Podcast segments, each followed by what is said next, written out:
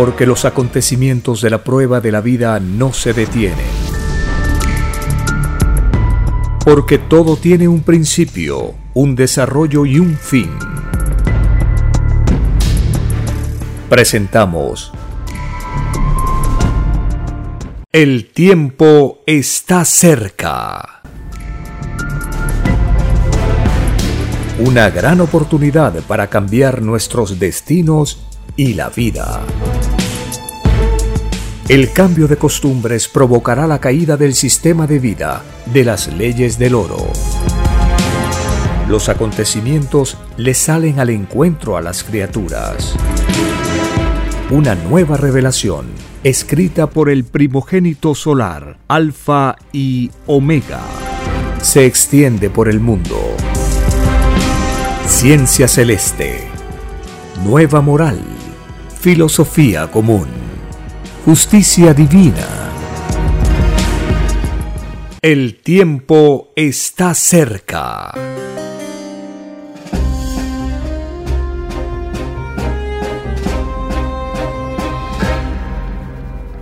Gracias al Divino Creador de todas las cosas, iniciamos una nueva edición de este programa conociendo las enseñanzas de las Sagradas Escrituras, las promesas del envío de una nueva revelación, donde los seres humanos íbamos a conocer toda la verdad.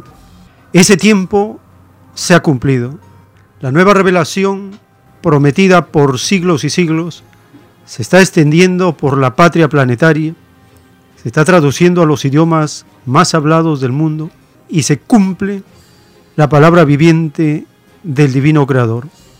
Llegará la verdad por sorpresa, como la sorpresa que causa un ladrón en la noche. Esta nueva revelación tiene una característica que la diferencia de todas las demás. No tiene límites. Es un conocimiento que no tiene límites, que lo explica todo, las cosas más difíciles, los misterios sin solución, todos son explicados en la nueva luz de la doctrina del Cordero de Dios. Esto es lo más grandioso que está ocurriendo y también es lo más sorprendente, porque esta revelación nos dice que todos los seres humanos, todos los seres vivientes, pedimos la llegada de la revelación en los últimos tiempos de la prueba de la vida. Hace 50 años que aparece que se conocen los rollos del Cordero de Dios desde América del Sur. En América del Sur, en el lugar más apartado de la tierra, en la tierra del fin del mundo, la reina del sur despierta, se levanta, se expresa. El rebaño peruano es parte de esta profecía. ¿Qué nos enseña la revelación? Nos enseña que todos nosotros estamos en un planeta de pruebas. Todos hemos venido como pasajeros. Estamos en un puente. Nadie se queda en el puente. Es por eso que ningún ser humano es eterno. Decir que alguien es eterno en este mundo es ser ciego. Nadie es eterno en este mundo. Este mundo, ni siquiera como planeta físico, es eterno. Llegará un tiempo que va a desaparecer del concierto universal. Pero esto va a suceder de acá a trillones de trillones de trillones de años en el futuro. Dice la revelación que al planeta Tierra le queda vida, como es el número de moléculas que tiene el planeta multiplicado por 100 años. Es una cantidad que no se puede calcular. Por lo tanto, no existe fin del mundo como destrucción física del planeta. Lo que sí anuncian las Sagradas Escrituras es la autodestrucción de este sistema de vida.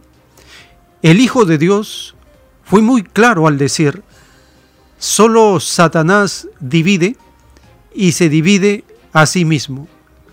Él enseñó al pueblo en el mundo antiguo que todo reino dividido será destruido, que todo reino dividido no permanecerá. ¿Y qué es este sistema de vida materialista? Es un sistema de vida dividido, todo lo divide, no puede unificar nada. Es por eso que no tiene continuidad en nada. Todo es caos, anarquía, improvisación. Y esto nosotros, cada día que pasa, lo comprendemos mejor y nos preparamos para el término, el fin de este sistema de vida que no es de Dios, se convirtió en un árbol que no plantó el divino creador y de raíz está siendo arrancado. No quedará nada de este sistema de vida materialista que mata las ideas del espíritu, mata los ideales, mata las esperanzas, mata todo. Porque todo lo reduce al cálculo, a la ganancia, al lucro, al placer temporal, a la ilusión. Eso es todo. Una vez que termina la ilusión, el placer, el vicio que provoca el exceso de dólares, de oro, de dinero, esos seres acomplejados al oro, ¿qué hacen? Se suicidan. La vida se acabó, no tiene sentido, no tienen filosofía para entender la vida. En cambio, dice la doctrina, y así el pueblo lo siente, el pueblo tiene una moral ascendente. Y los capitalistas, la derecha, los neoliberales, tienen una psicología decadente. Entonces nos enfrentamos ante seres degenerados y decadentes y un pueblo ascendente. Un pueblo que recibe la nueva doctrina del Cordero de Dios, fortalece la moral, la vincula con las leyes sociales y el cosmos infinito y se termina con una de las etapas que se ha convertido en una verdadera pesadilla para los humildes, para los trabajadores, los explotados, los despreciados, los desplazados, para todas las víctimas de este sistema de vida conocido en el mundo como capitalismo. Y en la luz de la revelación es el mismo Satanás hecho sistema de vida. Pero la luz del Cordero de Dios nos dice que estamos ante dos mundos. Este mundo que llega a su fin y el nuevo mundo que empieza a expandirse.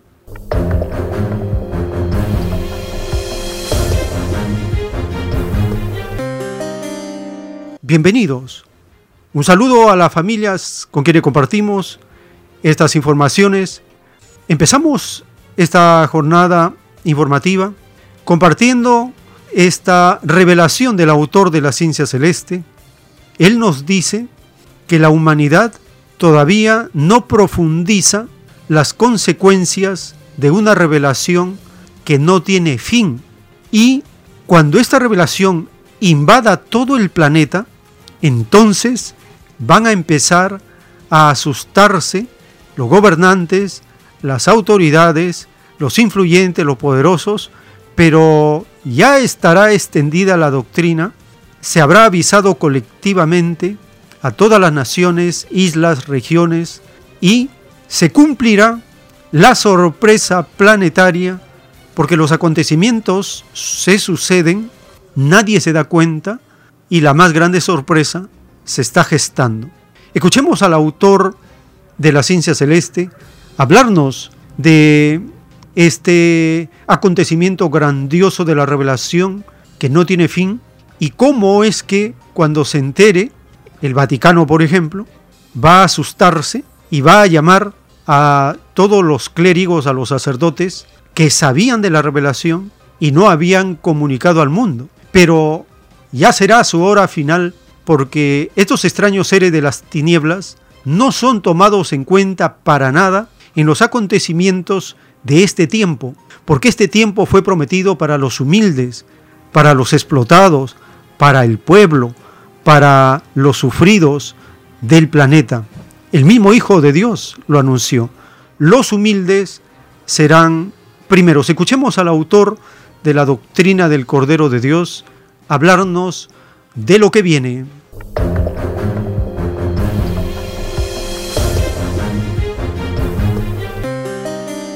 Entonces van a empezar a asustarse cuando vean que esto invade el planeta. Entonces van a decir, era cierto. Entonces esto se llama, tenían ojos y no veían. Eso también tiene su Sí, y van a, van a ser odiados si se quiere por el mundo. Porque millones dirán, este sabía. si este me hubiese avisado, yo no habría hecho esto, esto, esto, esto, esto, yo estaría en el reino de Dios y le caen las lágrimas. Claro, algunos sí, ira. Para que no cayera en esto, el Padre le dio la parábola del Evangelio que dice, el que tenga boca que hable, el que tenga oído que oiga, el que tenga ojo que vea. Quiere decir que las nuevas de Dios hay que darlas a conocer, porque lo de Dios es universal. Mi preferencia también, ¿no?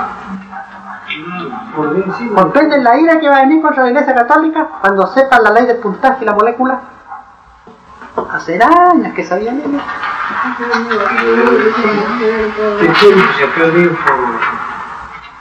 Y yo veo la siguiente escena. El Papa llama a los primeros religiosos que vieron esto y los sube y los baja en el Vaticano.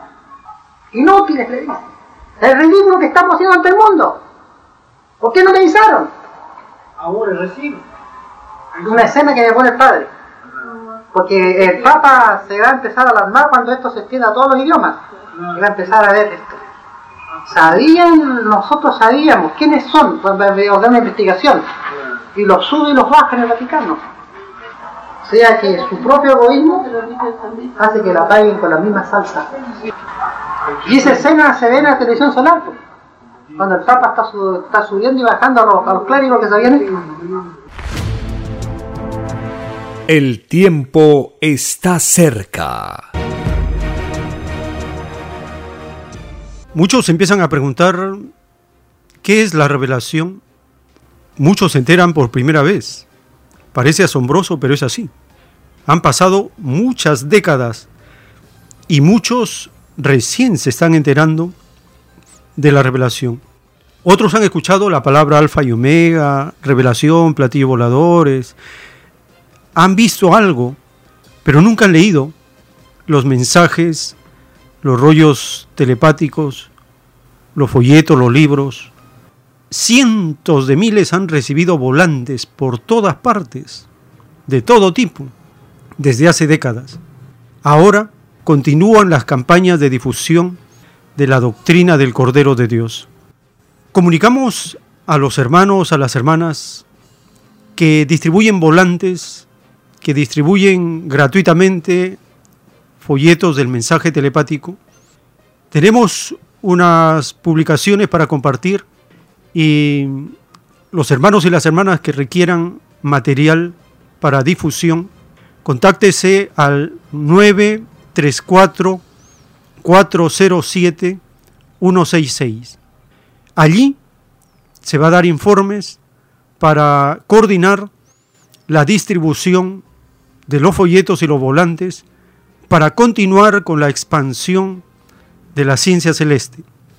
Contáctese al 934 407 166 y ahí estaremos coordinando para la distribución del mensaje telepático, un folleto pequeño de fácil lectura y los volantes anunciando y recordando los diez mandamientos y mensajes de la doctrina del Cordero de Dios y el aviso de Radio Cielo para los programas de la ciencia celeste.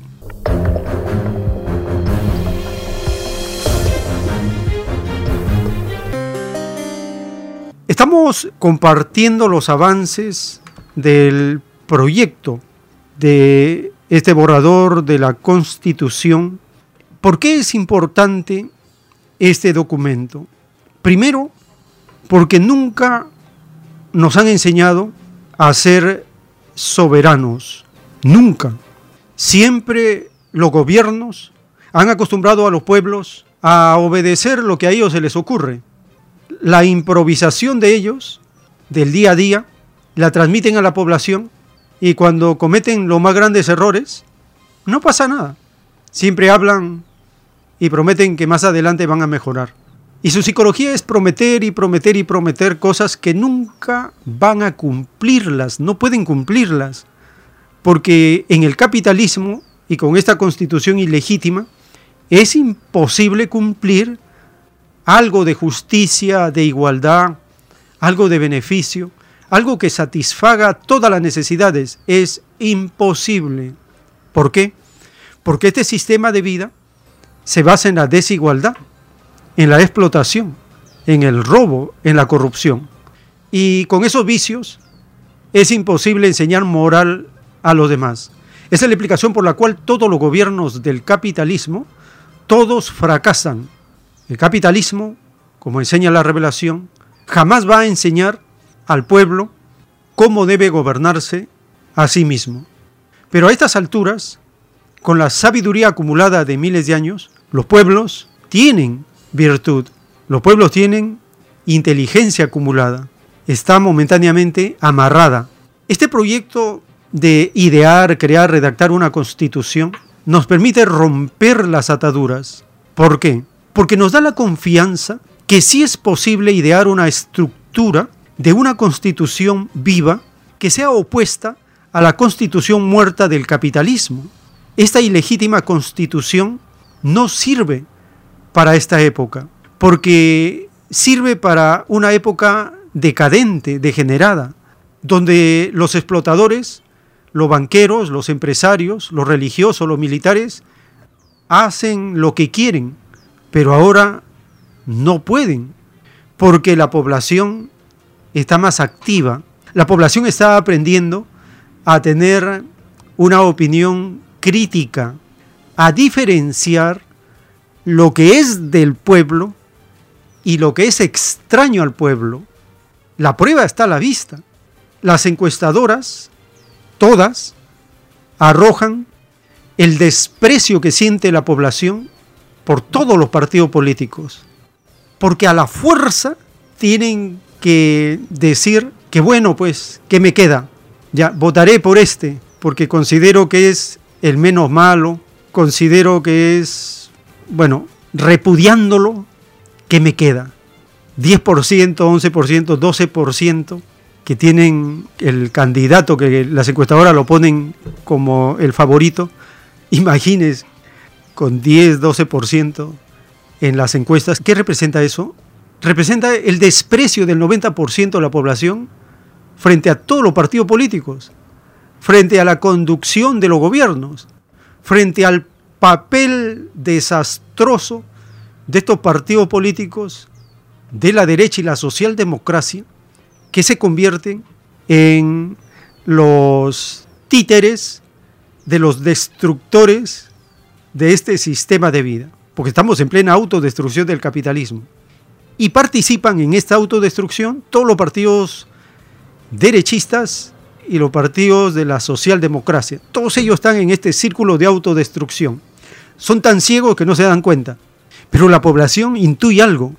La población sabe que acá hay una cosa oculta que no se está viendo todavía, pero que está en constante germen, desarrollo, se está generando una gran convulsión interna que no se ve todavía, porque los fundamentos no se ven. Por ejemplo, nosotros vemos una casa, pero no vemos los fundamentos, no vemos la profundidad de la base que tiene esa construcción. No lo vemos. Solo los que han construido esa edificación conocen algo de los fundamentos. Quiere decir que los capitalistas que han ideado este sistema de vida conocen su funcionamiento. Ellos han creado el mercado. El mercado no es una cuestión que es autónoma, independiente, que actúa por los vaivenes del viento, del movimiento de las aguas, no. El mercado es una institución creada por los capitalistas. Y ellos han puesto las leyes y las manejan a su antojo.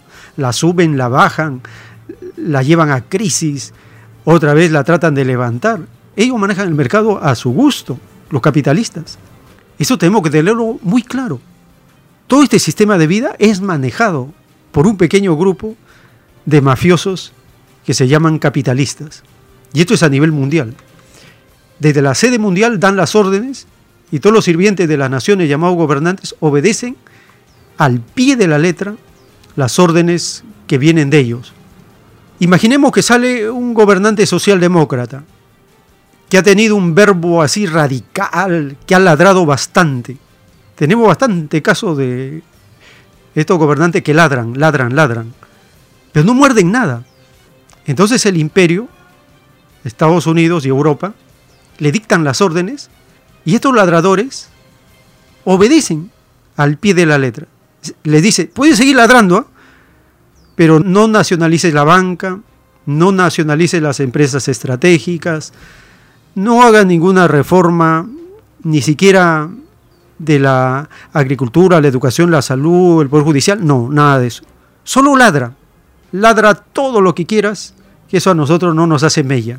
Esos son los socialdemócratas, ladran bastante, pero no muerden.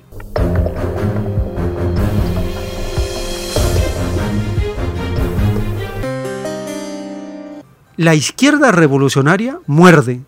El ejemplo más claro es Salvador Allende. Él no ladraba, mordía. Pero los socialdemócratas que conocemos, esos ladran, pero no muerden. Por eso dice las Sagradas Escrituras que hay que conocer por sus obras, por sus frutos, quién es quién. Una diferenciación básica. ¿En qué se diferencia un socialdemócrata de un gobernante de la izquierda revolucionaria? ¿En qué se diferencia? En esto, miren hermanos, miren familias. Los socialdemócratas dicen, nosotros vamos a distribuir los ingresos, vamos a hacer misiones, vamos a hacer campaña, vamos a hacer asistencialismo. Eso es distribuir el ingreso. Pero un gobernante de la izquierda revolucionaria dice, nosotros vamos a distribuir la riqueza. Y para distribuir la riqueza hay que crear poder popular, que el pueblo gobierne, con las instituciones del pueblo. En cambio, los socialdemócratas, ellos se creen que son el poder y asumen que son soberanos. Esa es la ceguera de los socialdemócratas. A las finales termina su corto periodo y vuelve otra vez con mayor fuerza la derecha. Ese es el destino que nosotros tenemos que cortar. ¿Y cómo lo cortamos? Ideando, creando, redactando una nueva constitución. Para entrar a este tema, compartimos una reciente participación del historiador Gabriel Salazar Vergara. Fue entrevistado hace unos días por el Comité de Presos Políticos Exiliados de Chile en Europa y por Zoom, por las redes sociales, participa en esta conferencia. En esta primera parte de su exposición nos va a hablar cómo era la psicología de los luchadores en la década de los 70 del siglo XX y cómo es ahora la psicología de los luchadores a partir del año 2001 del siglo XXI. Dos psicologías para ir entrando al terreno del momento en el cual nos encontramos.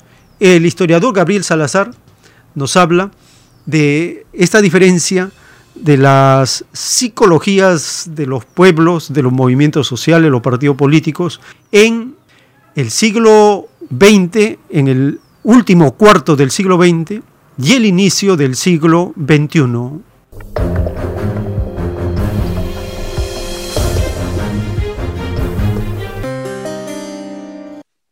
Bueno, por supuesto, en primer lugar, eh, agradecer la, la, oportunidad ¿no? de poder eh, dialogar, como se decía antes, o deliberar, como se dice ahora, con compañeros ya de otras aventuras históricas, ¿no? que quedaron un poco atrás en el tiempo y que hemos visto nosotros como generación pasar el, el torrente de la historia, trayéndonos una segunda oportunidad, diría yo, de participar en un proceso como este decisivo para poder cambiar las famosas grandes estructuras que decíamos antes, en la época que queríamos cambiarlo todo, menos la constitución, ¿no? Porque en esos años hablábamos de revolución con R mayúscula, ¿no? no solo nosotros, sino que todos los demás a nuestra derecha o nuestra izquierda, la revolución con mayúscula, pero nadie planteaba cambiar la constitución. Y es obvio que no hay revolución si tú no cambias la estructura del sistema político central que articula todo el resto.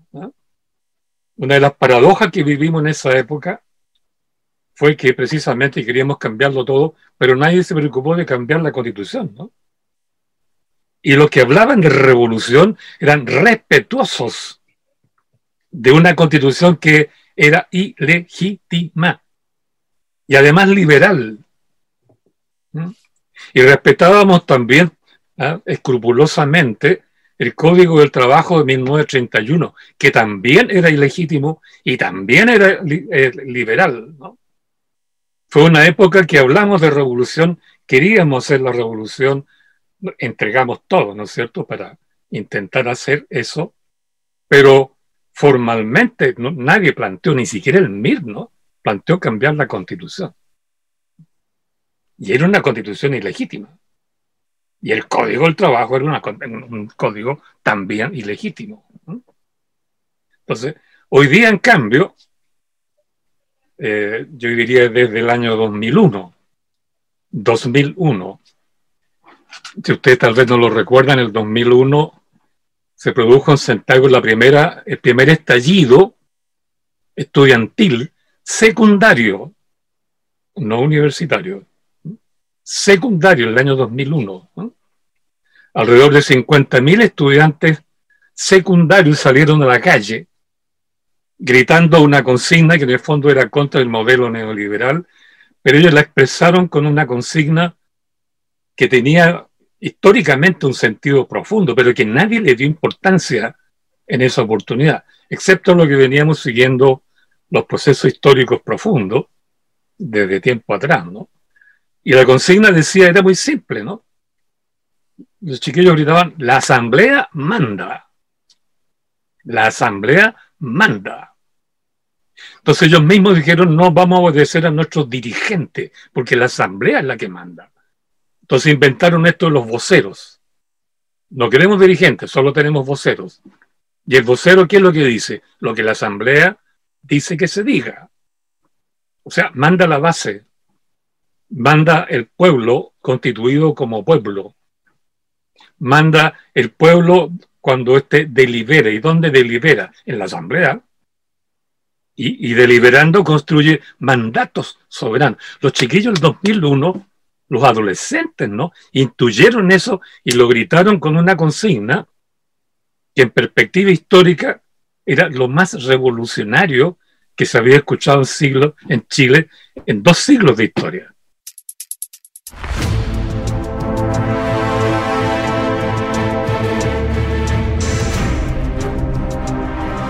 El tiempo está cerca.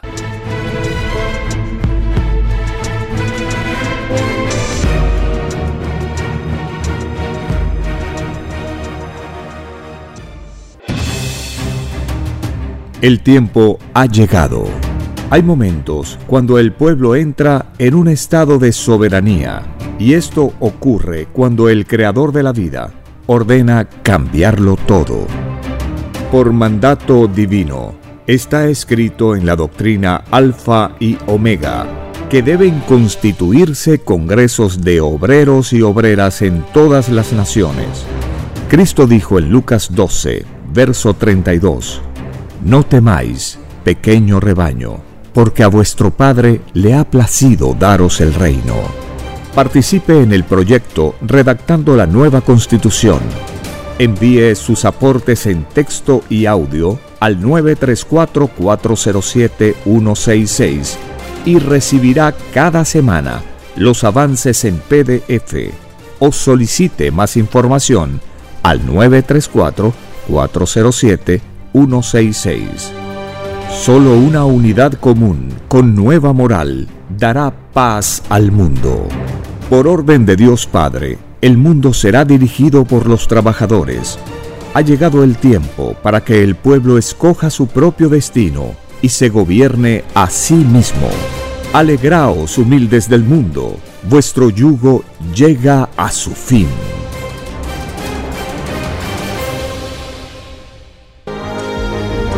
Lea la maravillosa ciencia celeste y conozca su propio origen galáctico y su destino. Alfa y Omega. Todos los enigmas de la prueba de la vida se revelarán. He aquí que al extenderse la nueva revelación, se irá desmoronando la falsa historia de este mundo. La tercera doctrina es una colosal escritura telepática, realizada en miles de planos o rollos, dictada por el Padre Eterno, al primogénito solar Alfa y Omega. Conozca la nueva biblioteca digital y descargue gratis los libros electrónicos del sitio www.alfayomega.com. Lea la nueva revelación que une la fe ilustrada con las leyes sociales y el cosmos infinito.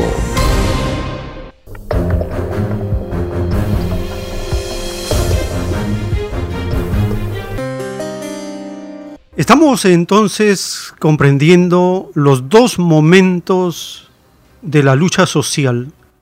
A finales del siglo XX, las luchas sociales tenían ciertas características y la doctrina del Cordero de Dios nos dice que los ideales van cambiando porque las generaciones que se van sucediendo traen ideas más revolucionarias que las anteriores. Nosotros que hemos conocido las luchas sociales del último cuarto del siglo XX y el inicio del siglo XXI, entonces entendemos estos procesos sociales en los dos momentos. Ahora, la tendencia mundial es cambiar la constitución. En todas las naciones empieza a surgir esta psicología de cambio. La costumbre de haber aceptado constituciones ilegítimas está terminando y nace la costumbre de crear, idear y redactar una constitución legítima hecha por el pueblo. Continuamos recibiendo aportes para los diferentes capítulos de la estructura de este proyecto, de este borrador que está avanzando nos envían al 934-407-166 un aporte para el capítulo económico. Libro de Mateo capítulo 7, verso 17. Todo árbol bueno da frutos buenos y todo árbol malo da frutos malos. Otro aporte, el libro de Santiago, capítulo 1, verso 12. Bienaventurado el varón que soporta la tentación, porque cuando haya resistido la prueba, recibirá la corona de vida. Otro aporte, un verso del profeta Isaías, capítulo 65, verso 21 y 22. Edificarán casas y morarán en ellas, plantarán viñas y comerán el fruto de ellas. No edificarán para que otros habiten, ni plantarán para que otros coman. Mis escogidos disfrutarán la obra de sus manos. Profeta Isaías capítulo 65, verso 21 y 22. Otro aporte al 934-407-166. El Estado de los Trabajadores planificará la construcción de viviendas, colegios, hospitales, teatros, centros de recreación, etc. Toda construcción tendrá armonía con la naturaleza y lo cósmico, a las parejas que contraen matrimonio, el Estado de los trabajadores les otorga una vivienda. Ya nadie se va a preocupar dónde va a vivir, dónde va a trabajar. Otro aporte que nos llega al 934-407-166. Es un párrafo de los rollos del Cordero de Dios. Sí, hijito, la filosofía del trabajo ocupa el primer puesto en el puntaje celestial, porque el trabajo es la filosofía del Padre. De verdad os digo que los que eludieron el trabajo por hacer trabajar el dinero no entrarán al reino de los cielos. porque no se cumplió el divino mandato del Padre. Los que fueron reyes o millonarios no entran al reino de los cielos. Es más fácil que pase un camello por el ojo de una aguja a que un rico entre al reino de los cielos. Son aportes que nos van llegando para ir teniendo una visión de los principios generales de la estructura del borrador de constitución.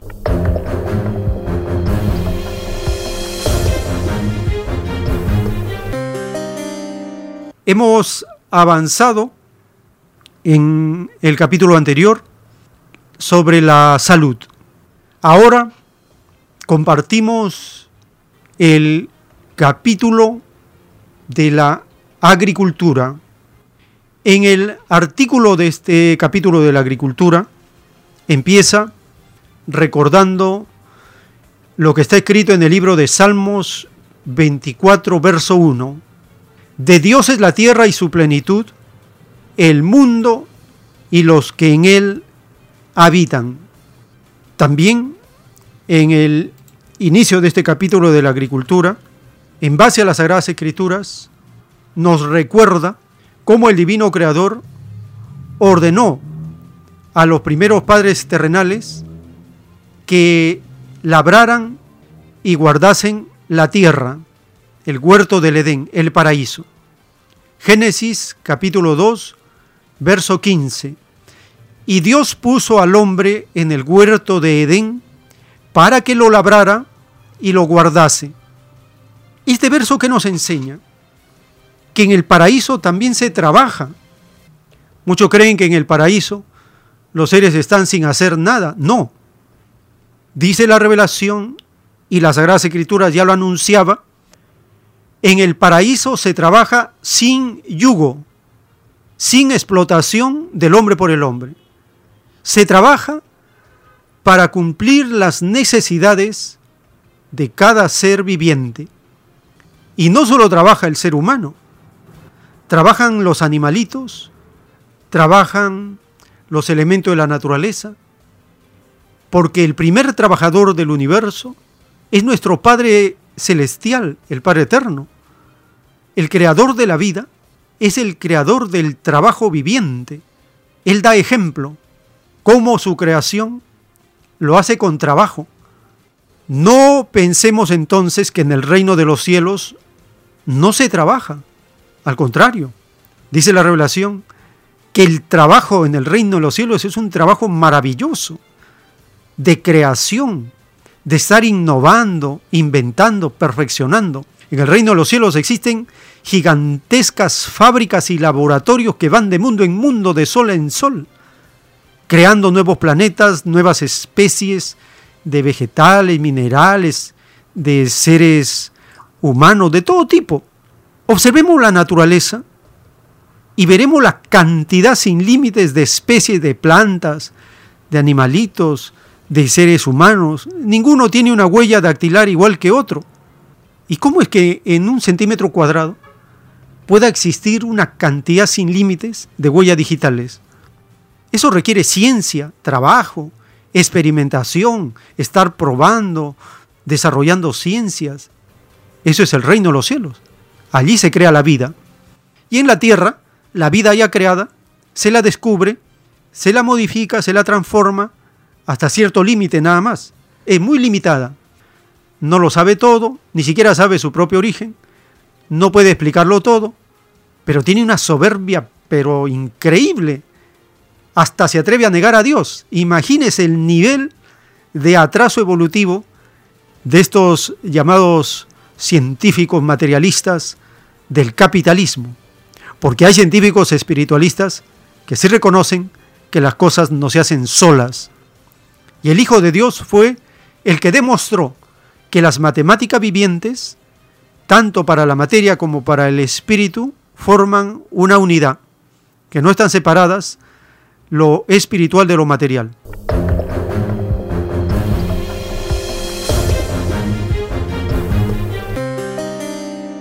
Avanzamos con el capítulo de la agricultura. En Levítico está ordenado por el Padre Eterno, durante seis años trabajarás y sembrarás tu campo, podarás tus viñas y cosecharás sus frutos. Pero el séptimo año será un sábado, un descanso solemne para la tierra. Levítico, capítulo 25, del verso 2 al 4. Otro dato más en el prefacio de este capítulo de la agricultura. La instrucción de Dios. El que ara para sembrar, arará todo el día, romperá y quebrará los terrones de la tierra. No. Cuando ha igualado su superficie, no derrama el eneldo, siembra el comino, pone el trigo en hileras y la cebada en el lugar señalado y la avena en su borde apropiado? Así es, porque su Dios le instruye y le enseña lo recto. Profeta Isaías, capítulo 28, del verso 24 al 26. El labrador que trabaja debe ser el primero en recibir su parte de los frutos. Segunda de Timoteo, capítulo 2, verso 6. El que siembra escasamente, escasamente también segará.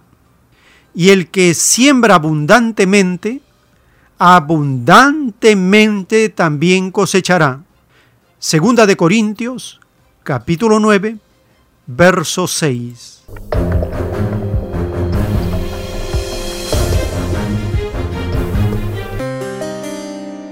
La tierra viviente obedece al creador de la vida, el que hizo la tierra con su poder, el que puso en orden el mundo con su saber y extendió los cielos con su sabiduría. A su voz se produce muchedumbre de aguas en el cielo y hace subir las nubes de lo postrero de la tierra hace los relámpagos con la lluvia y saca el viento de sus depósitos. Profeta Isaías capítulo 10, verso 12 y 13. El Señor envía su palabra a la tierra, velozmente corre su palabra. Salmos 147, verso 10. Por tanto, dañar la tierra, el medio ambiente, es perjudicial para todos los seres vivientes. Estos versos del prefacio del capítulo de la agricultura ya nos van dando el marco doctrinal para la agricultura. Existe ciencia enseñada en las escrituras para la agricultura, existen métodos, técnicas para tener buenas cosechas. Y hay más en las Escrituras, detalles para sembrar plantas correctamente, para estar atento a los ciclos del sol, de la luna. Es ciencia, la ciencia de la agricultura requiere conocimiento y los pueblos han ido acumulando este conocimiento, los agricultores, los campesinos, han ido acumulando este conocimiento de generación en generación. ¿Se ha desvirtuado, se ha desnaturalizado? Sí. Por eso es necesario volver a la fuente original, a los principios de las Sagradas Escrituras, y ahora conoceremos la luz de la doctrina en títulos y párrafos para comprender mejor la tierra, los elementos y la madre naturaleza. Numeral número uno del capítulo de agricultura. Está revelado en la ciencia celeste. Las matemáticas terrestres solo representan un microscópico conocimiento de cálculo, pues ni su propio origen puede proporcionar, ni de cómo he creado el más humilde pasto, o humilde maleza, ni lo podrá, mientras los espíritus humanos no se amen como hermanos, lo que es imposible dentro de la evolución misma, pues entre todos está el maldito dinero, filosofía maldita, producto maldito de la explotación de mis propios hijos.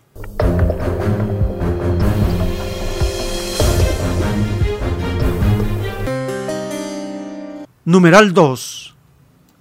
La revelación ordena todo usurero que compró tierras y no las cultivó, no entrarán al reino de los cielos. Si no las cultivó, debió entregarlas. Nadie tiene derecho a crearle necesidad a otro. Por estos malditos que por capricho y ambición desmedida, millones de mis hijos padecieron hambre. Más os valdría no haber conocido tierra alguna. Y de verdad os digo que todo aquel o aquella que tuvieron la tierra por 30 años sin cultivarla, malditos son. La tierra nunca debió comerciarse, ni nada de lo creado por la mente. Vuestro Creador no os cobra por haberos dado la vida.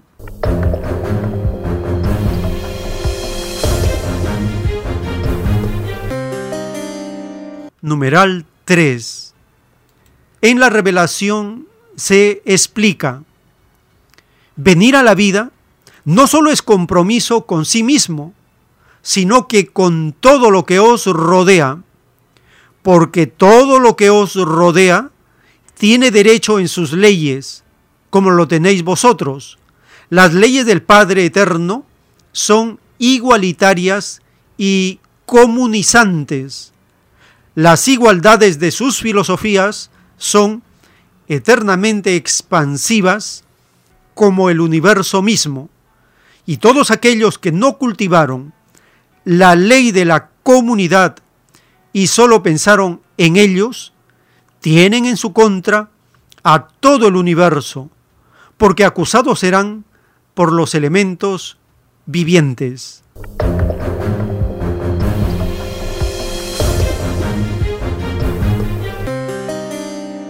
Numeral 4. Título 997. La divina parábola que dice, solo Satanás divide y se divide a sí mismo, significa todo un infinito en las obras humanas, porque toda obra humana está influenciada por el extraño comercio, el extraño interés que nadie pidió en el reino de los cielos. Esta divina parábola significa que el premio ganado en la prueba de la vida se divide. Es así que, por ejemplo, entre los infinitos ejemplos, una agricultora o un agricultor que trabajó toda la vida la tierra, tiene dividido su propio esfuerzo. El premio total en este caso sería inaudito, porque tales trabajadores de la tierra tienen ganado tantos puntos de luz como fue el número de moléculas que contenía la tierra, el agua, los vegetales y las circunstancias en que se trabajó.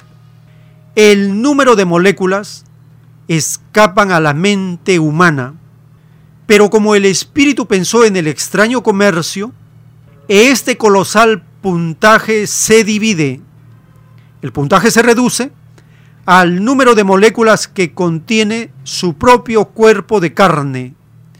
Se reduce a filosofía de trabajo. He aquí el llorar y crujir de dientes de todo un mundo, porque si esta humanidad no hubiese practicado el extraño comercio, todos vosotros, hijos de la tierra, entraríais al reino del Padre, escrito por el primogénito solar, Alfa y Omega.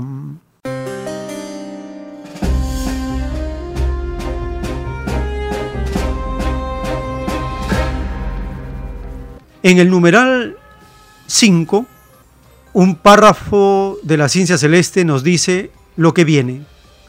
Viene una felicidad como jamás se vio. Esta época feliz será conocida como el milenio de paz, porque irá desapareciendo el egoísmo y la hipocresía del mundo, vuestra herencia, que se introdujo en la espiritualidad de mis hijos, y para que haya comunión de espíritus, es necesario arrancar a toda filosofía que divide al rebaño, tal como se arranca la mala hierba de las buenas.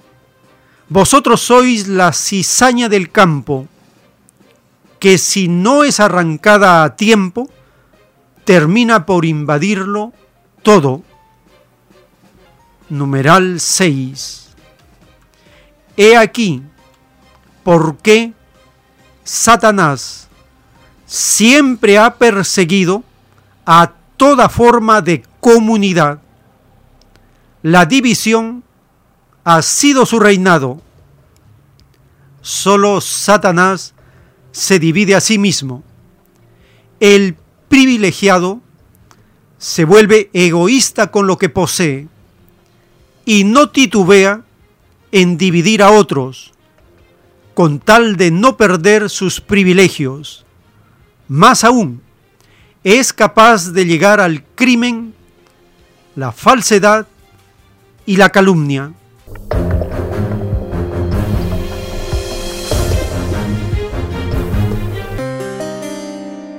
Numeral 7.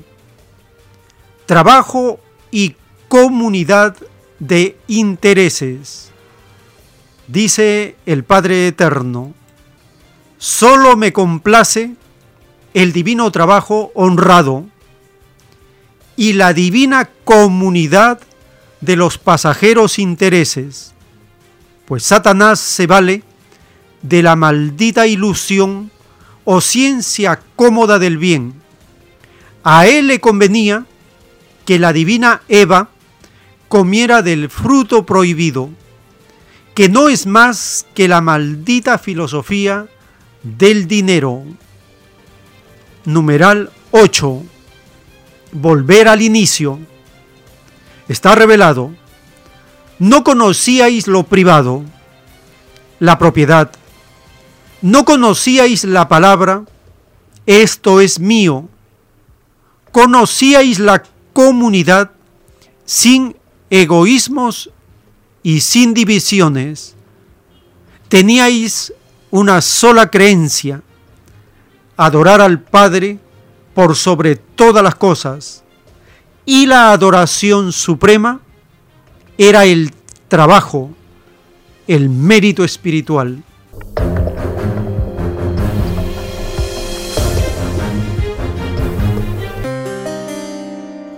Qué grandioso sería el resultado si todos hubiéramos cumplido el mandato del Divino Padre desde el paraíso terrenal hasta el presente.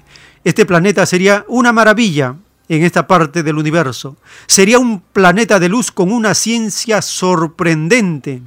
Todos nosotros seríamos telepáticos, estaríamos levitando y tendríamos naves voladoras para viajar de galaxia en galaxia.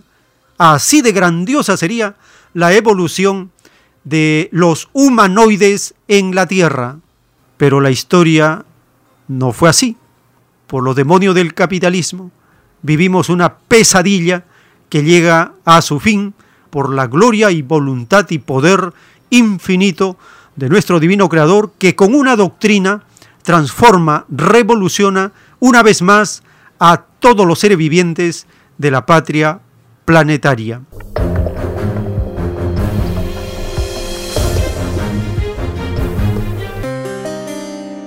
estas informaciones que compartimos por una amplia red de plataformas de podcast, desde anchor.fm, raya diagonal, el tiempo está cerca. Y de allí se distribuye en forma simultánea a los más conocidos a nivel mundial como Spotify, Google, Apple, Breaker, Radio Public y otros más. 10 plataformas donde encuentran esta audioteca de todos los episodios semanales que compartimos por radiocielo.com.p. También nos sintonizan por la plataforma mundial de radios digitales radio.garden. En este sitio de internet, en la lupa escriben Radio Cielo y automáticamente les lleva al Perú, a Lima, y ahí se ubica Radio Cielo. Si le dan favoritos, esta señal quedará vinculada para la siguiente audición. También por la amplitud modulada de Radio Cielo 1010 y las frecuencias moduladas con una cobertura que nos permite estar llegando a la población por todas estas plataformas y las redes sociales. Les agradecemos por seguirnos, por suscribirse al canal de YouTube. El tiempo está cerca, allí tenemos videos temáticos con interpretación de la Sagrada Escritura relacionándolo con los acontecimientos de actualidad. Muy bien, estamos llegando a los minutos finales de esta hora. Les invitamos a acompañarnos porque tenemos más numerales que compartir de este fascinante capítulo de la agricultura basado en las Sagradas Escrituras y la justicia de la ciencia celeste del Cordero de Dios. Por la gracia del Divino Padre, en unos momentos continuaremos.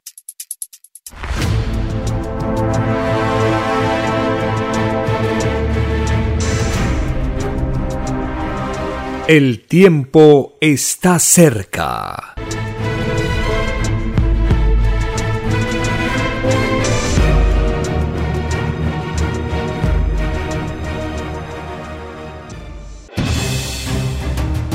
El tiempo ha llegado. Hay momentos cuando el pueblo entra en un estado de soberanía y esto ocurre cuando el creador de la vida ordena cambiarlo todo.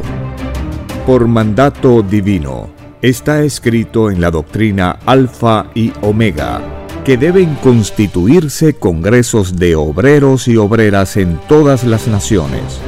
Cristo dijo en Lucas 12, verso 32, no temáis, pequeño rebaño, porque a vuestro Padre le ha placido daros el reino. Participe en el proyecto redactando la nueva constitución.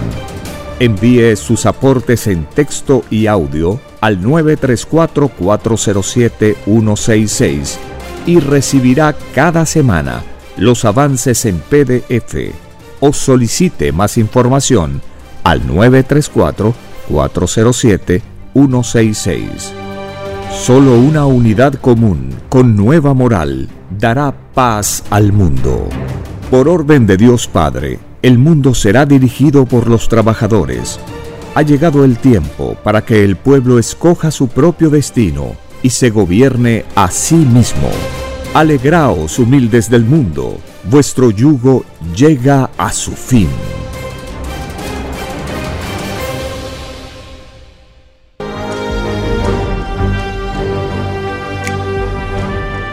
Conozca la nueva biblioteca digital Alfa y Omega y descargue gratis los libros electrónicos del sitio www.alfayomega.com.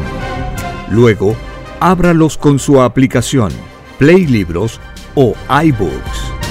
Además, en su biblioteca configure el tipo o fuente, el tamaño de las letras, la alineación de texto, y hasta puede indicar que lea en voz alta la página seleccionada. Disfrute el placer de leer los libros con texto fluido. Comparta los libros electrónicos del conocimiento alfa y omega por las redes sociales con todo el mundo.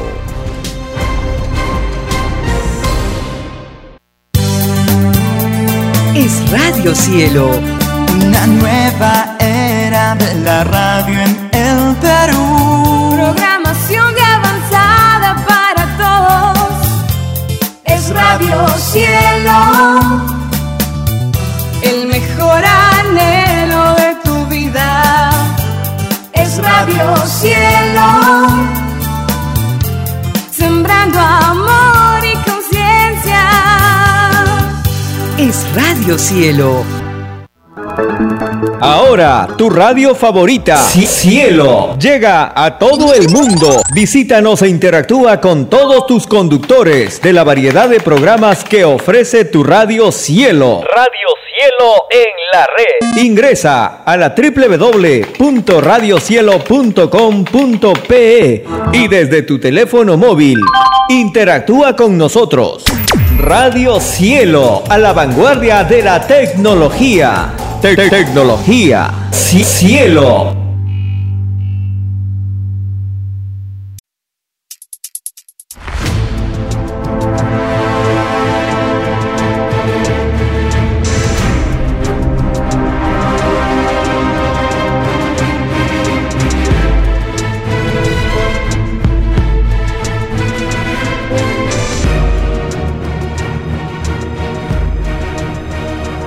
Porque los acontecimientos de la prueba de la vida no se detienen. Porque todo tiene un principio, un desarrollo y un fin. Estamos compartiendo. El tiempo está cerca. Una gran oportunidad para cambiar nuestros destinos y la vida. El cambio de costumbres provocará la caída del sistema de vida, de las leyes del oro. Los acontecimientos le salen al encuentro a las criaturas. Una nueva revelación, escrita por el primogénito solar, Alfa y Omega, se extiende por el mundo. Ciencia celeste, nueva moral, filosofía común, justicia divina. El tiempo está cerca.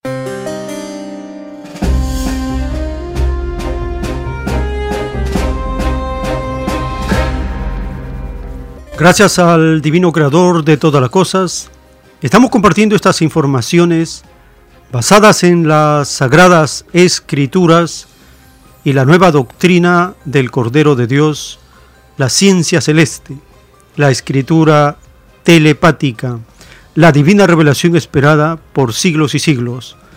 Estamos conociendo los avisos, las enseñanzas de las sagradas escrituras y la revelación para este proyecto de constitución.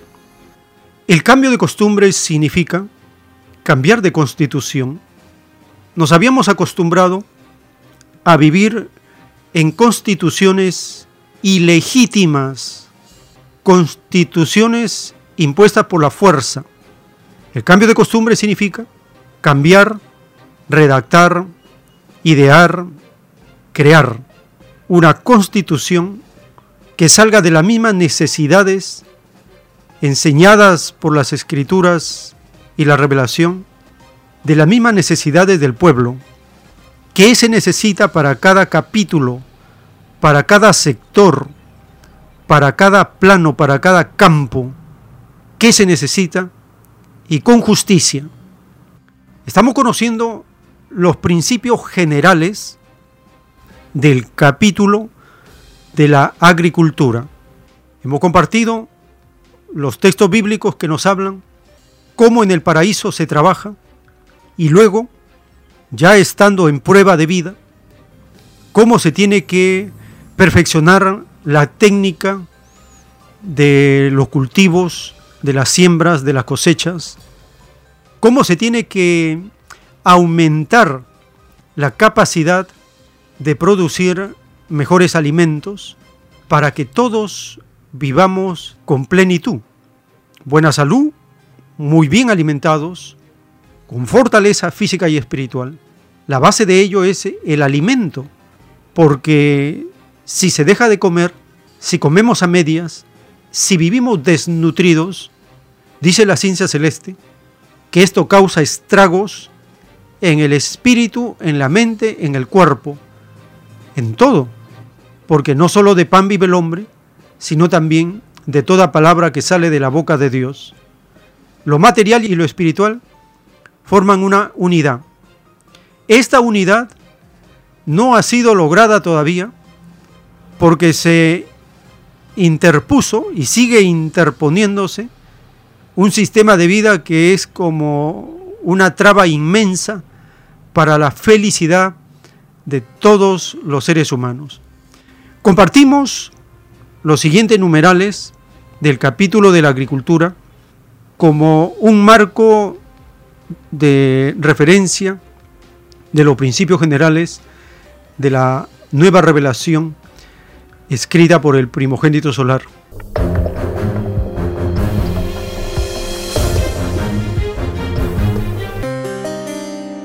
Numeral 9. Título 3139. En la prueba de la vida, muchos escogieron el valor basado en el dinero y otros preferían la comunidad de intereses. Los últimos estuvieron más cerca de la ley del reino de los cielos. Los primeros se marginaron del reino de Dios al pensar en forma tan interesada, porque la posesión individual de las cosas se desconoce en el reino de los cielos. Allí todos saben que el todo pertenece a todos. Allí todos saben que el todo pertenece a todos. Numeral 10. Está revelado en la ciencia celeste. El pasto terrestre es una encarnación como cualquiera otra. Las plantas y las flores son carne. Ellas sienten dolor, mas no gritan.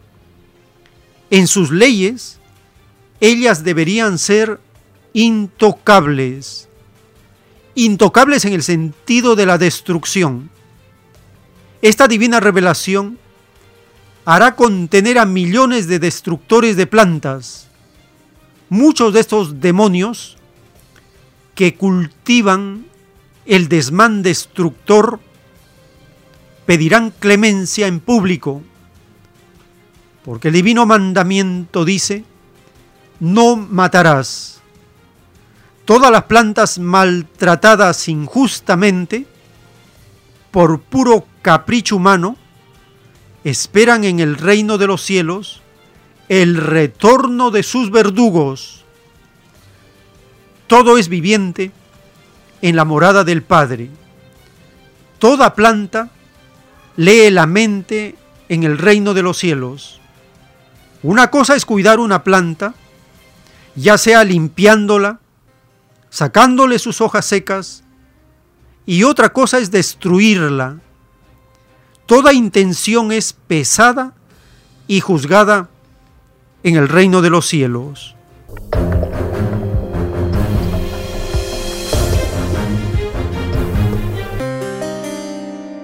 Numeral 11. Está revelado en la ciencia celeste. Las plantitas forman sus propios universos, sus galaxias, sus cosmos. Los universos de las flores son una de las infinitas glorias del reino. Sublime filosofía de la belleza y la armonía. Las flores en la evolución humana representan el recuerdo amoroso una filosofía que se practica poco en el mundo de los vivos. Solo se siente cuando alguno abandona su morada planetaria. Todo sentimiento tiene su símbolo en las flores, porque los sentimientos fueron flores vivientes y plantas. antes de formar alianzas amorosas con el espíritu. La materia y el espíritu se alternan en sus avances hacia la perfección. Explicar el origen del pastito es remontarse al pasado del mismo espíritu humano, pues materia y espíritu son una misma cosa salidas de un mismo punto. Numeral 12. Está revelado en la ciencia celeste. Al nacer un pastito, ocurre lo siguiente. En el lejano sol alfa se desprenden infinitas e invisibles líneas magnéticas solares que dejan su influencia en los nervios de toda planta. Todo pastito posee su cordón umbilical que le une a su sol. Igual ocurre con las criaturas humanas y con toda la naturaleza. Estad seguros que hasta vuestros invisibles microbios están unidos por su cordón umbilical.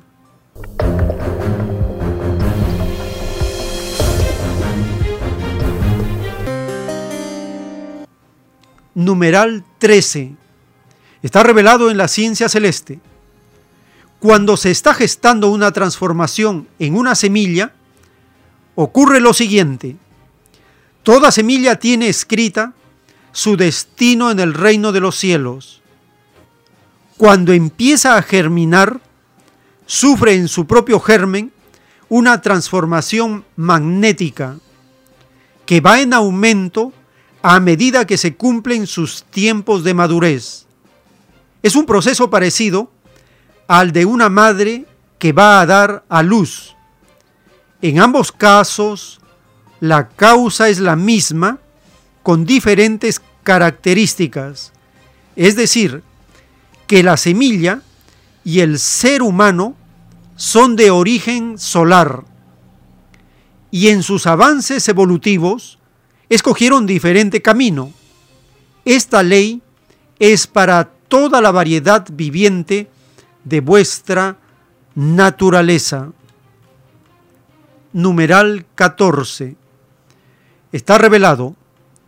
Hay que atender a mundos y criaturas que no tienen un límite fijo y se encuentran a distancias siderales. Con todo el universo se tiene un colosal trabajo. Tal como en vuestro mundo, hay que atender y cuidar un hermoso valle, poniendo esto y quitando esto otro, mejorando la tierra, perfeccionando sus plantas. Igual ocurre con respecto a otros mundos.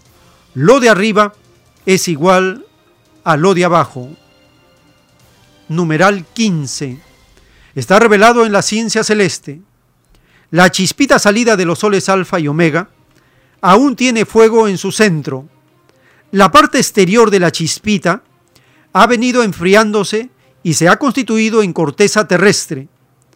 Lo sucedido a la chispita es lo mismo que le sucede a la semilla de las plantas. El espacio hizo germinar a la chispita. El magnetismo atmosférico, en alianza con todos los elementos del universo, hizo brotar a la chispita. Se dice que lo de arriba es igual a lo de abajo, porque esta ley de hacer brotar o germinar es tanto para lo microscópico como para lo colosal. Es tanto para una planta como para el planeta mismo en su conjunto. Párrafos y títulos de la revelación escritos en la doctrina del Cordero de Dios por el primogénito solar Alfa y Omega.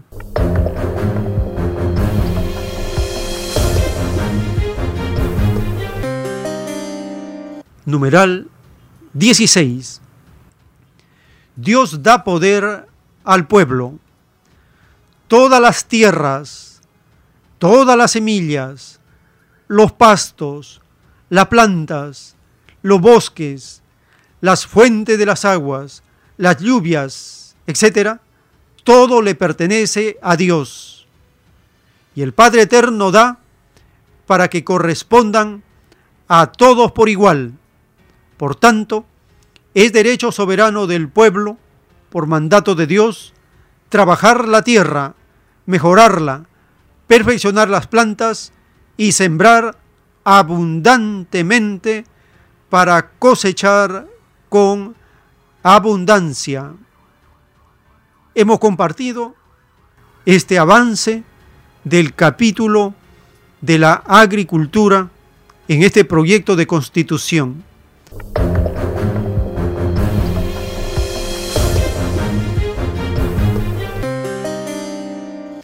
Cuando uno revisa las constituciones que un pequeño grupo de personas redacta la constitución, por ejemplo, la llamada Constitución Política del Perú de 1993, redactada por 80 personas, cuando uno busca en su contenido cuántas veces aparece la palabra agricultura, solo aparece una vez en la Constitución del 93, aparece una vez en el artículo 192, en el numeral 7, dice, promover y regular actividades y o servicios en materia de agricultura, pesquería, industria, agroindustria y comercio. Esa es la única referencia de esa constitución ilegítima del 93 en relación con el capítulo de la agricultura. Solo la menciona dentro de las actividades de los gobiernos regionales que promueven el desarrollo y la economía regional. En el artículo 92, como competencias de los gobiernos regionales, aparece en el numeral 7 promover y regular actividades y o servicios en materia de agricultura, pesquería, industria, agroindustria y comercio. Nada más. Merece tan poco este importante capítulo esa actividad fundamental para la vida, la agricultura, en esta constitución materialista y legítima, redactada por 80 personas, manipuladas, pagadas, financiadas por Estados Unidos, el Banco Mundial, por medio de la CONFIEP, impuesta con golpe de Estado, impuesta por la fuerza a la población. ¿Es correcto eso? ¿Es justo eso? ¿Es legítimo? ¿Se puede aceptar? No, no se puede aceptar. Es una imposición, es algo ilegítimo. Cuando el pueblo soberano decide derogarla, la deroga. ¿Puede el pueblo soberano derogar la constitución? Sí puede. ¿Por qué? Porque el pueblo, por mandato de Dios, tiene poder, tiene soberanía. ¿Qué más puede hacer el pueblo soberano? El pueblo soberano puede instituir puede establecer instituciones. ¿Qué más puede hacer? Puede constituir, puede hacer su constitución. ¿Qué más puede hacer el pueblo soberano? Puede destituir, derogar, anular, abrogar la constitución, las leyes, todo. Por mandato de Dios, el pueblo soberano puede hacer que los derechos enseñados en los diez mandamientos se instituyan se constituyan para el mejor gobierno de los trabajadores. Por eso dice la revelación, el pueblo duerme porque tiene un colosal poder de soberanía, de transformarlo, de renovar, de crear, de idear, de modificar, de hacerlo todo. Por eso dice las Sagradas Escrituras, que el Divino Padre da poder a su pueblo. ¿Qué ha sucedido? El pueblo ha sido engañado, el pueblo ha sido atado, el pueblo ha sido envenenado, ha sido contaminado, el pueblo ha sido manipulado. Por ejemplo, los explotadores crearon el derecho al voto. Lo crearon por la lucha del pueblo, que necesitaba el pueblo asumir la conducción. Entonces, la clase privilegiada se dio cuenta que tenía que hacer concesiones, tenía que transar y creó el derecho al voto. Si el derecho al voto pudiera hacer todo lo que soberanamente el pueblo puede hacer, entonces la clase privilegiada, la clase explotadora, combatiría el derecho al voto, porque inmediatamente los anularía. ¿Qué hicieron entonces con el derecho al voto? Los capitalistas comenzaron a ponerle una serie de candados al derecho al voto. Estos son los candados. El voto tiene que ser individual, tiene que ser secreto y tiene que consistir en hacer una rayita o hacer una cruz. El voto no puede ser fruto de la deliberación de la comunidad, de la asamblea. No, eso está prohibido. Tiene que ser individual porque romper un palito, romper un palito de fósforo, uno solo es fácil. Cualquiera lo hace, hasta un niño puede romper un palito de fósforo. Pero si juntamos dos palitos de fósforo, se va complicando. Si ponemos tres palitos de fósforo, el niño de repente ya no puede romperlo, el joven quizá con dificultad. Si ponemos seis palitos de fósforo, ya es más difícil. Si ponemos 100 palitos de fósforo, a ver que venga el más fuerte de la tierra y que lo rompa, pues. Ya no se puede. Los pillos capitalistas se dieron cuenta del inmenso poder que existe en la comunidad. Por eso la doctrina del Cordero de Dios nos dice que la clave está en la comunidad. Comunidad de intereses, comunidad de trabajo, comunidad para deliberar. Es por eso que el grito del año 2001 de los jóvenes, de los estudiantes de primaria, se puede decir de niños y adolescentes, era, la asamblea manda. Ahí está el poder.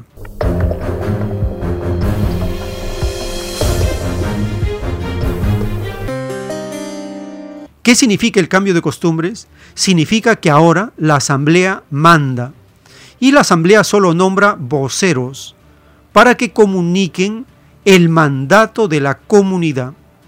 Solo así vamos a cambiar nuestro destino y el destino de la comunidad. Mientras sigamos en la trampa del voto personal, secreto, para marcar una rayita, seguirá el círculo vicioso de delegar el poder soberano del pueblo a una pandilla de mafiosos llamados políticos de todo tipo, de la derecha y de la socialdemocracia, son lo mismo.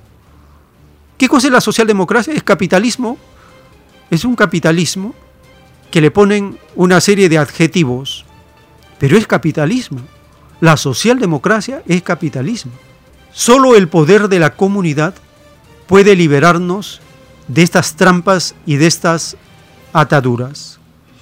Es necesario entonces formarnos, autoeducarnos, aprender a ser soberanos. ¿Qué más cuando el Divino Padre nos dice que Él ha dado poder a su pueblo? Cuando dice que el pueblo es uno y que nadie puede dividirlo. Cuando nos dice que la comunidad es lo más fuerte y poderoso que puede existir.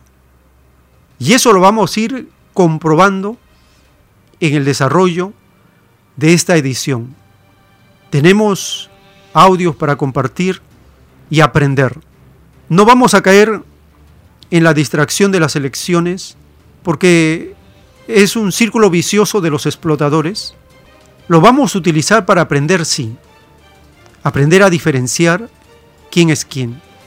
Pero como dijo Cristo, dejad que los muertos entierren a sus muertos. ¿Quiénes son los muertos? Los capitalistas son muertos, muertos en vida. Los capitalistas son cadáver, que siguen muriendo. Y los que caen en el juego de ellos también son muertos. ¿Qué dijo Cristo? Dejad que los muertos entierren a sus muertos. Tú anda y predica el Evangelio del reino de Dios. Ese mandato fue de hace dos mil años. Hemos tenido dos mil años para hacer el trabajo, la tarea, para hacer el gobierno según el mandato de Dios, según los mandamientos. Viene el juicio de Dios y resulta que no hemos hecho la tarea. No hemos aprendido la lección. Seguimos en la misma trampa, en la misma ilusión. ¿Cuándo vamos a romper? Lo estamos rompiendo.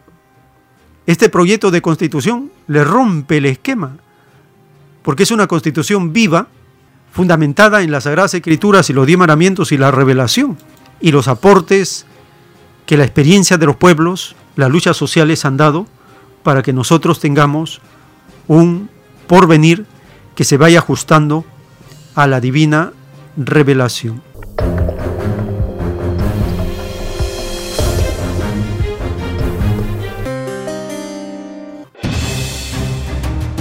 El tiempo ha llegado. Hay momentos cuando el pueblo entra en un estado de soberanía y esto ocurre cuando el creador de la vida ordena cambiarlo todo. Por mandato divino, está escrito en la doctrina Alfa y Omega que deben constituirse congresos de obreros y obreras en todas las naciones. Cristo dijo en Lucas 12, verso 32, No temáis, pequeño rebaño, porque a vuestro Padre le ha placido daros el reino. Participe en el proyecto redactando la nueva constitución. Envíe sus aportes en texto y audio al 934-407-166 y recibirá cada semana los avances en PDF o solicite más información al 934-407-166.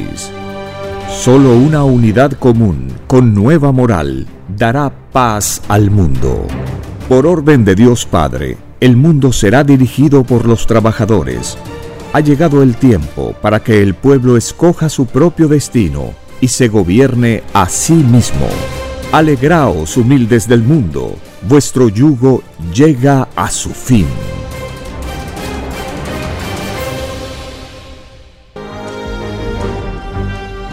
Una nueva doctrina con nueva moral, escrita por el primogénito solar, Alfa y Omega, se extiende por el mundo. El cambio de costumbres provocará la caída del sistema de vida, de las leyes del oro. La desigualdad, la injusticia, la corrupción y la explotación dejan de serlo cuando todos los seres humanos no las aceptan ni las permiten. Conozca lo que vendrá para aprender a gobernarnos a nosotros mismos. Solo una unidad común y con nueva moral dará paz al mundo. Alfa y Omega.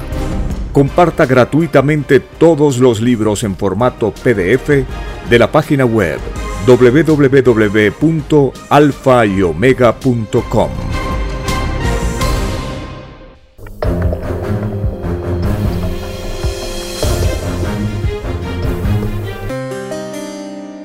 Un párrafo de los rollos dice que toda juventud es rebelde. En el libro de la traducción de las Sagradas Escrituras, el Divino Padre Eterno le dicta al primogénito solar este texto, le dice, significa también que todo se sabrá, pues la divina psicología patriarcal ha entrado en mínimo grado en mi divino rebaño. Esto significa que la nueva generación de espíritus trae consigo el divino germen de lo común, el mismo que siempre han enseñado mis divinas y sagradas escrituras, pues es la misma filosofía que reina en los lejanos soles, y es la misma que ha vivido todo espíritu. Es por eso que la llamada juventud pasajera es rebelde a lo que va contra su propio libre albedrío, pues siente que debe imponerse, pero ya no por la maldita fuerza, sino por la divina intelectualidad, la única que ha agradado al divino libre albedrío de tu divino Padre Jehová, escrito por el primogénito solar, Alfa y Omega.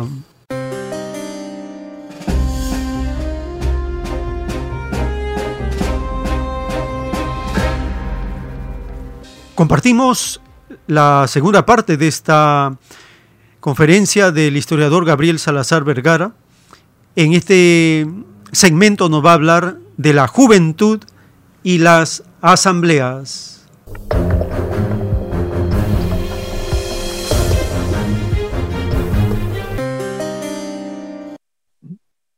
Porque nosotros hablamos de revolución también, pero ¿quién mandaba el sol rojo? ¿Eh?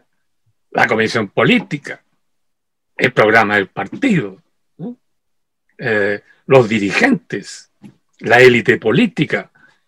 Y Allende decía el Estado. Y un Estado regido por la constitución ilegítima del 25. Yo creo que, que, fue muy interesante y es muy interesante que en Chile los procesos de cambio profundo siempre lo han iniciado los jóvenes, desde el siglo XIX. La juventud, como dijo alguna vez eh, este dirigente de la FEUC, el año, tú debes conocerlo, Héctor. 2010, 2010. No, no, no, antes, Ah, 1967. Ah. Miguel Ángel Solar, ¿te acuerdas? Sí, sí. Claro, Miguel Ángel Solar en una entrevista que le hicieron en esa época cuando los estudiantes de la católica se tomaron ¿no? La Casa Central, ¿no? Rompiendo ahí casi 80, 90 años de, tradición monástica y, y- y qué sé yo. Le preguntaron los periodistas cómo se atrevía él a hacerse, a proponer tal tipo de cosas, tomarse la Universidad Católica, ¿no? y tomarse el edificio. Y él respondió, lo que pasa es que nosotros los jóvenes, dijo él, a diferencia de los adultos, ¿no? Tenemos las antenas históricas más sensibles. Captamos mejor los vientos profundos, los procesos profundos que trae nuestra historia.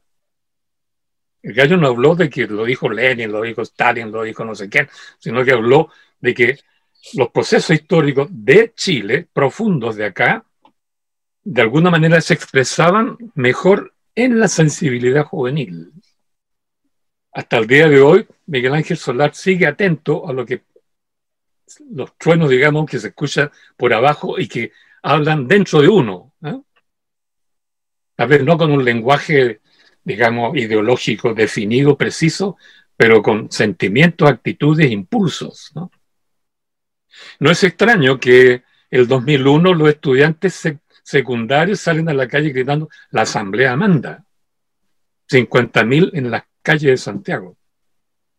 El 2006, de nuevo los estudiantes secundarios, pero ya no 50.000 en Santiago, 1.400.000 en todo Chile. Liceos públicos, liceos subvencionados, liceos particulares. El movimiento abarcó todo, todos los estratos sociales a todo lo ancho del sistema de educación secundaria. Y plantearon lo mismo, la asamblea manda. O sea, claramente estos procesos profundos comenzaron a emerger en la sensibilidad juvenil. 50.000 en 2001, 1.400.000 en 2006. Y el 2011, el mismo grito, pero ahora con el estudiantado universitario, que era la misma generación del 2006, pero cuando llega a la universidad produce un estallido similar. Yo eso lo vi, lo viví porque hacía clase ya aquí. Y, y- y vi lo que pasaba en secundaria y los mismos alumnos, que yo tengo un, un- bueno, no importa. Conozco los alumnos secundarios y conozco también los universitarios. Y vi que era la misma generación, ¿no? Y el 2011 ya los estudiantes universitarios plantean la cosa a nivel de todo Chile, con movilizaciones que también superaron el millón de habitantes en Santiago, de ciudadanos en Santiago. Y el 2015, el 2016, aparecen las comunidades locales, las asambleas territoriales, exigiendo, queremos una asamblea constituyente. Y fue por eso que Michelle Bachelet, escuchando estos truenos profundos, habló de, comenzó a hablar un lenguaje distinto, ¿no? Habló de que la constitución del 25 y la del 80 eran, sobre todo la del 80, era ilegítima. Nosotros nunca hablamos en los años 70 de ilegitimidad o legitimidad del Estado. Damos por hecho que era legítimo, ¿no? ¿eh? por lo menos la izquierda tradicional. Nosotros en los hechos no reconocimos la legitimidad, pero nunca eh, incluimos en, en, nuestro discurso, digo nosotros la, la ultra, digamos, de ese tiempo. Entonces cambió el lenguaje. La palabra asamblea se extendió por todas partes. El colegio de profesores tuvo una revolución interna, mandaron cambiar al presidente máximo que obedecía a un partido y que habían controlado no sé por cuántos años el colegio y pusieron la asamblea manda y cambió radicalmente su posición. Y esto uno tras otro los grandes gremios han venido experimentando el mismo problema. ¿Quién manda? ¿Los dirigentes que obedecen un partido o manda la base? Todos han ido experimentando este terremoto, menos la CUT, ¿no? que están agarrados ahí, ¿no es cierto?, a la vieja, a la vieja guardia.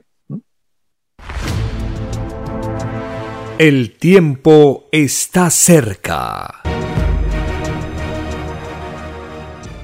En las conversaciones telepáticas entre el Divino Padre Eterno y el primogénito solar, hay un párrafo que se refiere al trabajo voluntario y a los espíritus decadentes y a los espíritus ascendentes. Dice el párrafo, y de verdad os digo que es más fácil que entre al reino uno que hizo trabajo voluntario a uno que no lo hizo. El Divino Padre no premia al flojo ni al cómodo.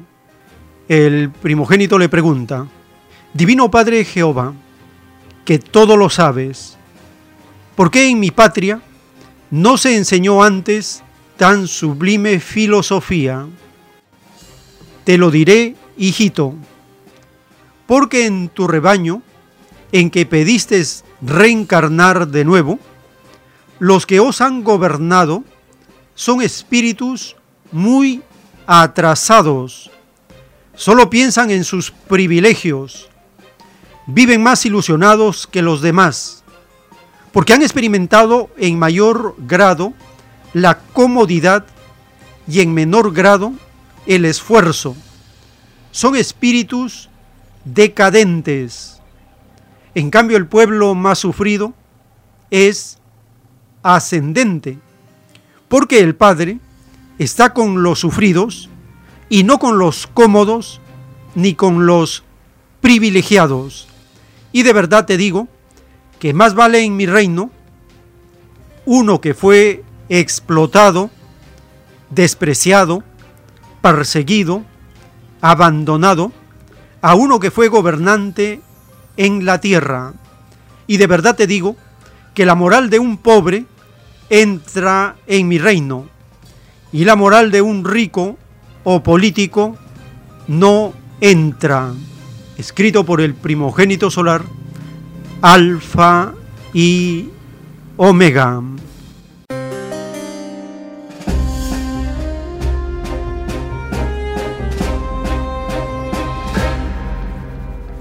Estamos compartiendo esta mm, participación del historiador Gabriel Salazar porque en unas semanas, el 11 de abril también, en Chile hay elecciones para mm, elegir a los integrantes que van a redactar esta nueva constitución. Es una trampa lo que está ocurriendo allá. Pero el hecho que la población esté pensando en cambiar la constitución ya es un fenómeno que rompe el molde, que desbarata el edificio, según los neoliberales, intocable. El hecho que se convoque a una elección para elegir a los que van a redactar un nuevo documento político, jurídico, que va a regir la nación, para los neoliberales es una desesperación. Lo mismo cuando en el Perú la población y los colectivos van extendiendo esta idea también. El 11 de abril hay elecciones en el rebaño de Perú, en el rebaño de Chile y en el rebaño de Ecuador. Ese mismo día hay elecciones en Chile, Perú y Ecuador. En Chile, para la Asamblea para redactar una constitución. En Perú, primera vuelta para elegir al títere que va a gobernar esta etapa de autodestrucción del capitalismo. Y en Ecuador, la segunda vuelta para elegir entre un socialdemócrata de Correa y un derechista de la banca, del negocio de Ecuador. Estamos compartiendo estos segmentos de la entrevista al historiador Gabriel Salazar Vergara. Ahora nos va a hablar de esta encuesta realizada cada año en los países del mundo para medir el nivel de satisfacción de los ciudadanos con el sistema de gobierno en cada nación. Tanto en el Perú como en Chile, el desprecio de la población a los políticos supera el 90%. Escuchemos este segmento del historiador que nos habla de la caída de los políticos y la movilización de los ciudadanos.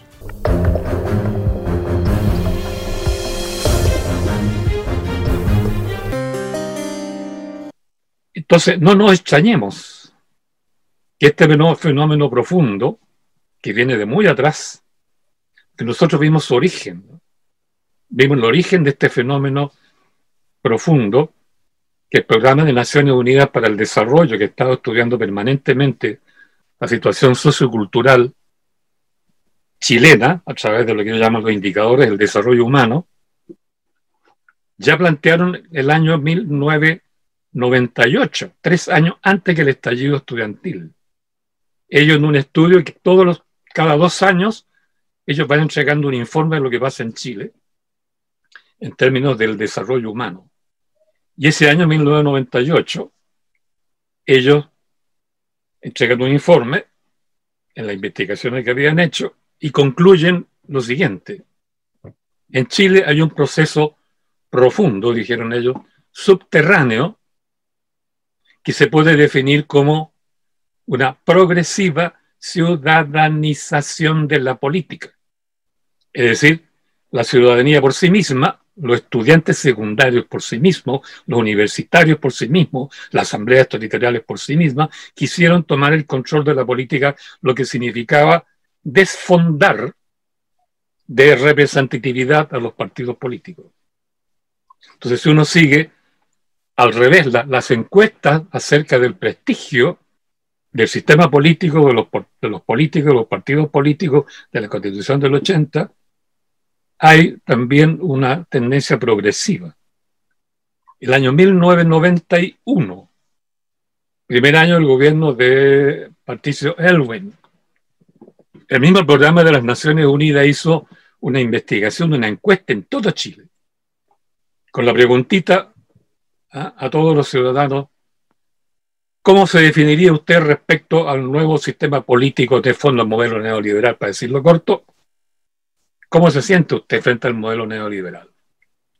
Y las conclusiones que sacaron a nivel nacional, ya el año 1991, primer año del gobierno de la nueva democracia, un añito o dos añitos después de la cuestión de la alegría ya viene.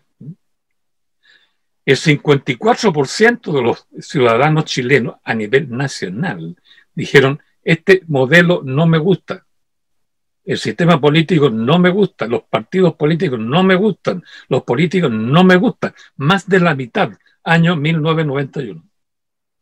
Yo le he seguido la pista todas estas encuestas porque son varias las agencias que realizan encuestas tanto extranjeras como chilenas. Y cuando preguntan esto, yo anoto al tiro, tengo todos mis registros ahí. Bueno, el año 91 era el 54% de los chilenos. El año pasado, diversas agencias cuyos resultados los publica el Mercurio. Yo leo el Mercurio todos los días y llevo anotaciones de las cosas que son importantes. El año pasado, entre el 95 y el 99% de los chilenos dijeron no me gustan los partidos, no me gustan los políticos, no me gusta el sistema. Todos son procesos coincidentes. Los estudiantes secundarios salen de la calle y gritan, la asamblea manda. Como dice, el ciudadano manda. El programa de Naciones Unidas dice, en Chile está en marcha una, la ciudadanización de la política. Partieron los estudiantes secundarios, después la universidad hicieron lo mismo y después aparecen las asambleas territoriales que no existían en nuestro tiempo. El tiempo está cerca. En un párrafo de la ciencia celeste, el Divino Padre Eterno nos dice, de verdad os digo, que mientras exista una sola filosofía que divida a los hombres, jamás este mundo tendrá paz y justicia. El demonio se aprovecha de la desigualdad de opiniones. A esta desigualdad le llama libertad. Y cuando un pueblo, con grandes sacrificios y luchas, ha logrado unificarse, el demonio comienza a trabajar por derribar tal unión. A vuestro Satanás, cuyo poder lo tiene en el oro, no le conviene la unificación de ningún pueblo, porque su propio poder decae. Solo Satanás divide y se divide a sí mismo. Escrito por el primogénito solar, Alfa y Omega.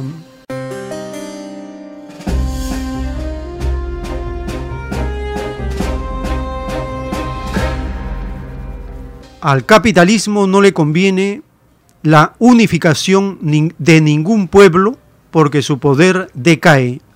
En esta última parte de la edición, el historiador Gabriel Salazar nos habla de este nuevo fenómeno del siglo XXI, las asambleas territoriales, cómo la unidad de una comunidad, por pequeña que sea, puede derrotar a la más grande corporación a los grandes bancos, al gobierno, a la misma policía, cómo puede derrotar una comunidad cuando está unida en un solo ideal.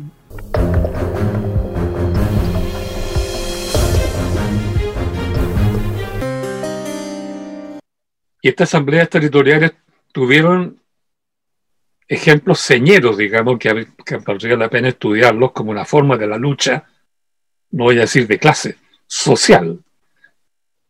No, no, quiero criticar lo que es lucha de clase, quiero decir que esto es distinto, es lucha social, porque aquí no había diferencia de clase, iba la, la comunidad completa. Hay ejemplos de lucha innotables de comunidades completas. Freirina, que se plantó, planteó como una asamblea territorial contra AgroSuper, que era un, gigante, ¿verdad?, de la industria agropecuaria, eh, productor de chancho, carne de chancho y todos los derivados del chancho, derrota a AgroSuper y lo manda a cambiar. Todas las comunidades de Aysén se unen y mandan cambiar a este gigante que era Hidro Aysén. Hace poquito, para hacer el cuento corto, en este año, las comunidades diaguitas del Alto Huasco, en la zona de Atacama, mandaron cambiar después de una larga pelea a la Barrick Gold Corporation, dueño de Pascualama, y la cerraron. De las comunidades locales, hay otras más que sería largo eh, narrar el cuento, han ido demostrando que la asamblea territorial, la asamblea local, la asamblea comunal, la asamblea regional, ¿ah? como quiera que se llame, eh, era la forma más directa de presionar al gobierno, al Estado y a la empresa al mismo tiempo. Freirina le dobló la mano no solo a AgroSuper, al gobierno de Piñera en ese tiempo, primer gobierno, le dobló la mano al Cuerpo Especial de Carabineros, el grupo de choque Carabineros, los derrotaron también en batalla campal. Le dobló la mano a un grupito de intelectuales que querían demostrarle a los freirinos que AgroSuper era la única posibilidad de desarrollo que tenían. No le hicieron caso y mandaron cambiar a toda esa gente. Bueno, de ahí fue surgiendo, se fue haciendo realidad, digamos, lo que los chiquillos del 2001 dijeron en la Asamblea manda. fue un gritito de estudiantes y de adolescentes.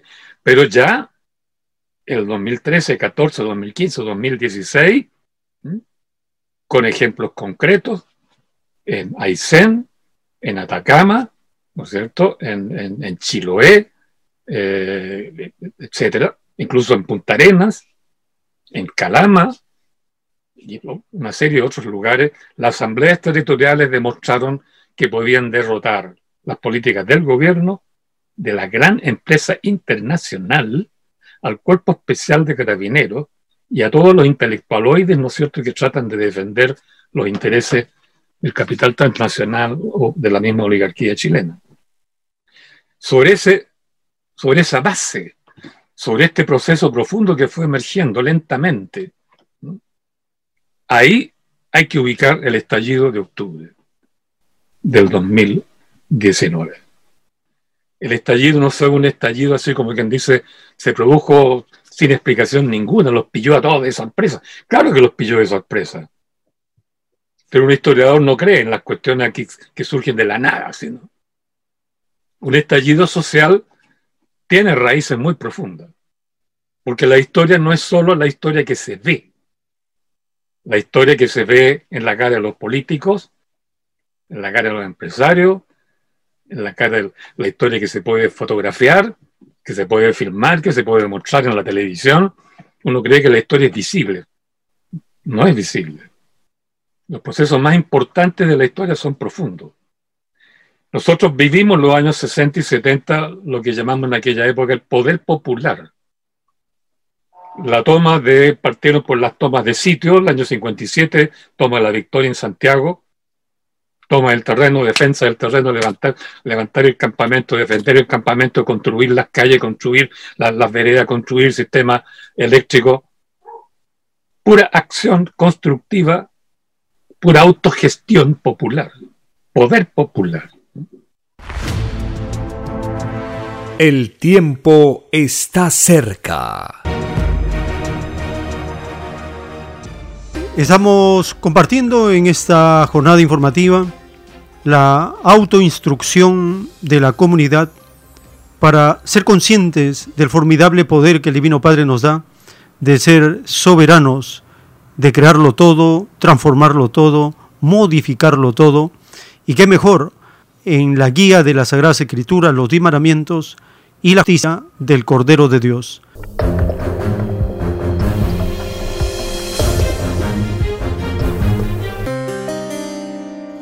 Estas informaciones que compartimos por una amplia red de plataformas de podcast desde anchor.fm, raya diagonal, el tiempo está cerca. Y de allí se distribuye en forma simultánea a los más conocidos a nivel mundial como Spotify, Google, Apple, Breaker, Radio Public y otros más. 10 plataformas donde encuentran esta audioteca de todos los episodios semanales que compartimos por radiocielo.com.p. También nos sintonizan por la plataforma mundial de radios digitales radio.garden. En este sitio de internet, en la lupa escriben Radio Cielo y automáticamente les lleva al Perú, a Lima, y ahí se ubica Radio Cielo. Si le dan favoritos, esta señal quedará vinculada para la siguiente audición. También por la amplitud modulada de Radio Cielo 1010 y las frecuencias moduladas con una cobertura que nos permite estar llegando a la población por todas estas plataformas y las redes sociales. Les agradecemos por seguirnos, por suscribirse al canal de YouTube. El tiempo está cerca. Allí tenemos videos temáticos con interpretación de la Sagrada Escritura relacionándolo con los acontecimientos de actualidad. Muy bien, estamos llegando a los minutos finales de esta hora. Les invitamos a acompañarnos porque tenemos más numerales que compartir de este fascinante capítulo de la agricultura basado en las Sagradas Escrituras y la justicia de la ciencia celeste del Cordero de Dios. Por la gracia del Divino Padre, en unos momentos continuaremos.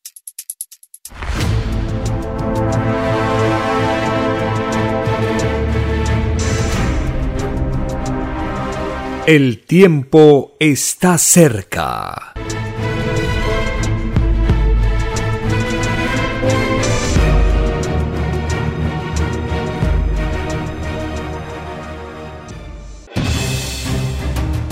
El tiempo ha llegado. Hay momentos cuando el pueblo entra en un estado de soberanía y esto ocurre cuando el creador de la vida ordena cambiarlo todo. Por mandato divino, está escrito en la doctrina Alfa y Omega que deben constituirse congresos de obreros y obreras en todas las naciones. Cristo dijo en Lucas 12, verso 32, no temáis, pequeño rebaño, porque a vuestro Padre le ha placido daros el reino. Participe en el proyecto redactando la nueva constitución. Envíe sus aportes en texto y audio al 934-407-166 y recibirá cada semana los avances en PDF o solicite más información al 934 407 166. Solo una unidad común, con nueva moral, dará paz al mundo. Por orden de Dios Padre, el mundo será dirigido por los trabajadores. Ha llegado el tiempo para que el pueblo escoja su propio destino y se gobierne a sí mismo. Alegraos, humildes del mundo, vuestro yugo llega a su fin.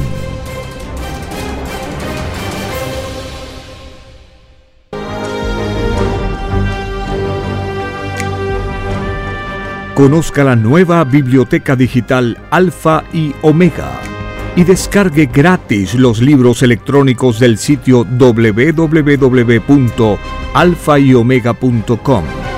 Luego, ábralos con su aplicación Play Libros o iBooks. Además, en su biblioteca configure el tipo o fuente, el tamaño de las letras, la alineación de texto, y hasta puede indicar que lea en voz alta la página seleccionada. Disfrute el placer de leer los libros con texto fluido. Comparta los libros electrónicos del conocimiento alfa y omega por las redes sociales con todo el mundo.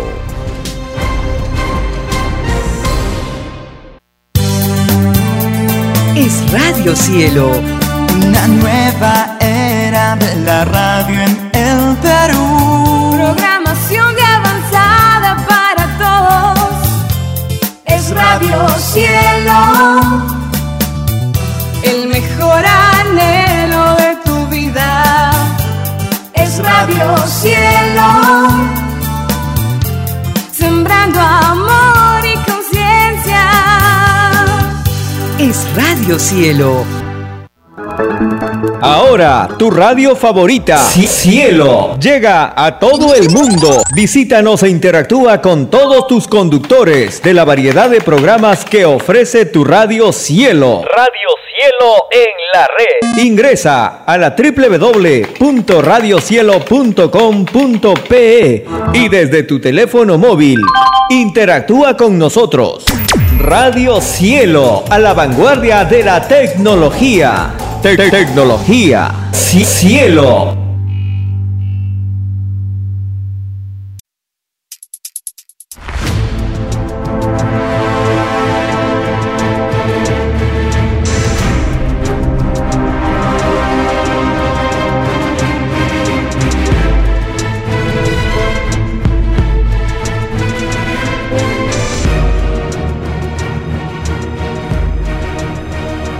Porque los acontecimientos de la prueba de la vida no se detienen. Porque todo tiene un principio, un desarrollo y un fin. Estamos compartiendo. El tiempo está cerca. Una gran oportunidad para cambiar nuestros destinos y la vida. El cambio de costumbres provocará la caída del sistema de vida, de las leyes del oro. Los acontecimientos le salen al encuentro a las criaturas. Una nueva revelación, escrita por el primogénito solar, Alfa y Omega, se extiende por el mundo. Ciencia celeste, nueva moral, filosofía común, justicia divina. El tiempo está cerca.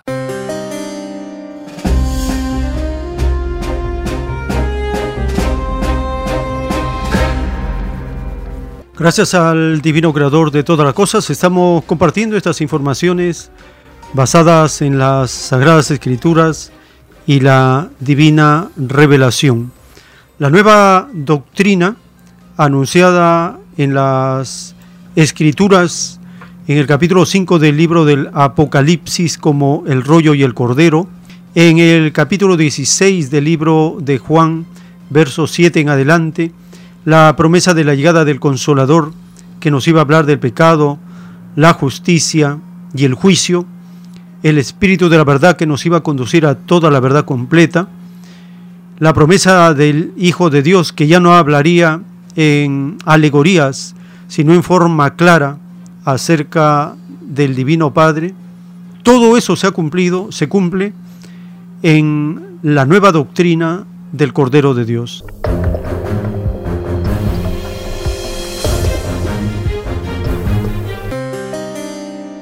Estamos compartiendo estas informaciones y cómo la justicia del Divino Creador nos hace entender cuál es el camino que debemos seguir y cambiar nuestras costumbres porque los gobernantes, los guías de naciones, son seres muy atrasados espiritualmente. Ellos no saben los mandamientos de Dios, no saben las Sagradas Escrituras, se guían por modelos económicos impuestos desde el Banco Mundial, el Fondo Monetario Internacional, que a su vez son dirigidos por Estados Unidos. En el libro Lo que vendrá están los títulos del rollo del Cordero de Dios que constituyen el juicio intelectual de Dios para este mundo en el título 2189. El Divino Creador juzga. Es más fácil que entren al reino de los cielos aquellos seres que pertenecieron a naciones cuyos mandatarios no prefirieron el dinero de la bestia, porque más infinito mérito tiene ante Dios lo que fue creado por sí mismo los ciegos guías de ciegos fueron los que siendo guías de naciones las endeudaron y las guiaron por un destino cómodo, pero sin mérito propio, porque todo era prestado. Los ciegos guías de ciegos desvirtuaron las sensaciones y el pensar de sus propios pueblos, porque los alejaron del ideal de valerse por sí mismos por culpa de los ciegos guías de ciegos, las llamadas naciones no entran al reino de los cielos, dictado por el Divino Padre Eterno, por escritura telepática, al primogénito solar, Alfa y Omega.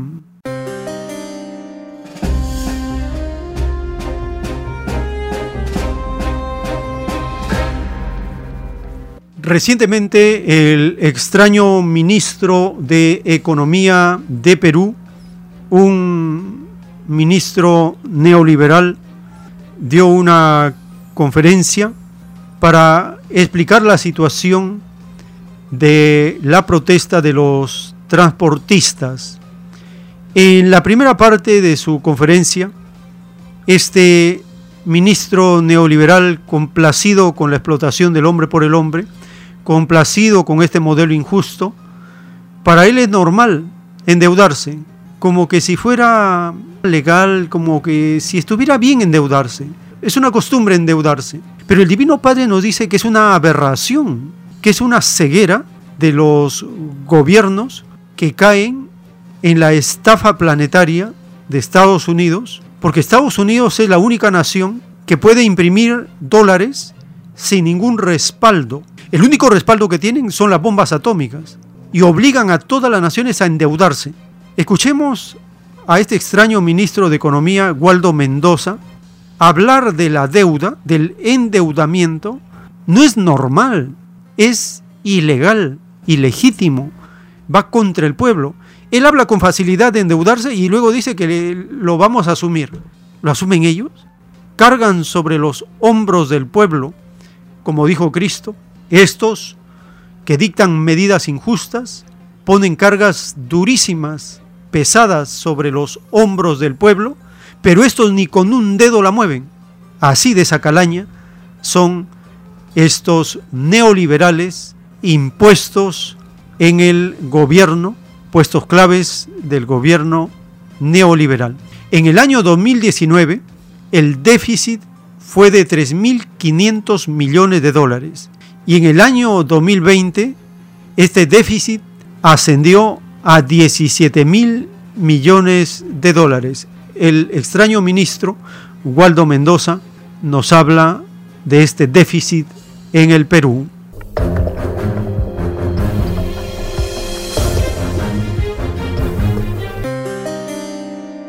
Eh, lamentamos uh, no haber podido llegar a un acuerdo con los transportistas. Eh, entenderán ustedes que propuestas como la, la, las expresadas por el ministro González son inaceptables, no por nosotros, por el país.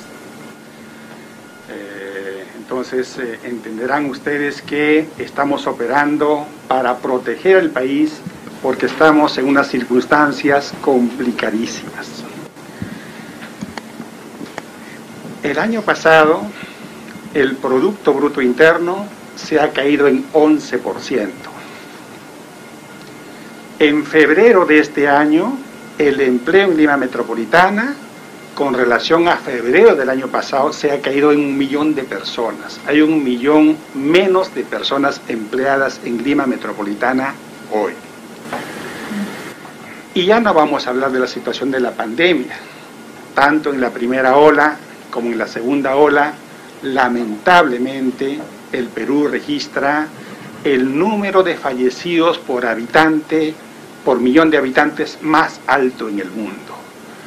O sea que, si sumamos la crisis económica y la crisis sanitaria, sin lugar a dudas, estamos en medio de la crisis más grave de, después de la guerra con Chile, sumando economía y salud.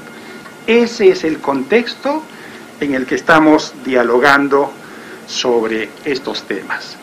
Este es el contexto en el que los transportistas han hecho unos pedidos inmensos, grandes, imposibles de atender, porque nuestra función como país es atenderlos a ellos, pero también al país. En términos fiscales, es importante que la población conozca que nuestra situación no es bollante. En un año normal, como el año 2019, el país ya tenía un déficit fiscal, es decir, ya gastaba por encima de sus ingresos. Ese año normal, el Perú tuvo que prestarse, tuvo que endeudarse 3.500 millones de dólares. Pero ese endeudamiento es de un año normal es un endeudamiento relativamente bajo para los estándares latinoamericanos. En el año 2020, el año de la COVID-19, los ingresos se cayeron porque la economía se cayó y el gasto público subió porque había que gastar más en la salud, en la pandemia. Y el déficit fiscal se convirtió en un déficit de 17 mil millones de dólares el Perú tuvo que prestarse 17 mil millones de dólares. En adelante hay que pagar esa deuda. En eso estamos. El tiempo está cerca. En el libro Lo que vendrá están los títulos de los rollos del Cordero de Dios. El título 1110. Todos los que impusieron impuestos en el extraño sistema de vida del oro no entrarán al reino de los cielos. Estos espíritus serán acusados de cómplices de la bestia. Así como ellos impusieron extraños tributos a otros, así también a ellos les impondrán cargas en otras existencias, en otros mundos. Todo el que estaba a cargo de extraños impuestos tiene que enfrentar en el reino a un infinito ejército de poros de carne que pertenecían a los cuerpos físicos de los que tuvieron que pagar el extraño tributo dictado por el Divino Padre Eterno, escrito por el primogénito solar, Alfa y Omega.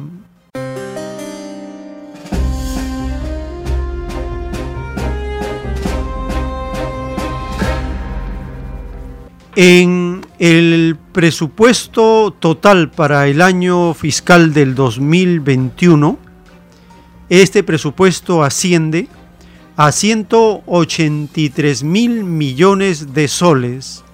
¿Y cuáles son los ingresos de este presupuesto? El 62.8 es por los impuestos a nivel nacional y municipal. El 62.8% del presupuesto de este año se debe a los impuestos a nivel nacional y municipal. El 26.1% es por endeudamiento, el 6.8% por tasas y contribuciones, el 4% es por canon y regalías y las donaciones es el 0.3%. Significa que las mineras solo aportan en este año el 4%. El año pasado apenas llegó al 2%. Este año al 4%. Porque ha habido una disminución en la recaudación de impuestos. El endeudamiento es la cuarta parte, un poquito más de la cuarta parte del presupuesto, es por deuda, endeudamiento. El extraño ministro dice que eso es normal. En un año el endeudamiento es normal. El año pasado, por la emergencia, por la crisis, ha aumentado el endeudamiento. Pero dice que relativamente está todavía dentro de lo manejable. El tipo de gasto del presupuesto. El 42.1% del presupuesto va al pago de planillas. Este concepto incluye las remuneraciones las pensiones, las prestaciones y asistencia social. El 42.1% del presupuesto se va en el pago de planillas, el 25.9% en inversiones, el 14.1% en pago de servicios y compra de bienes, el 8.7% es el pago de la deuda el 6% otros gastos corrientes y el 3.2% reserva de contingencia. Así está distribuido el gasto del presupuesto para este año. Ahora escucharemos en esta conferencia del extraño ministro neoliberal de Economía de Perú, Waldo Mendoza, habla del impuesto, selectivo, al consumo.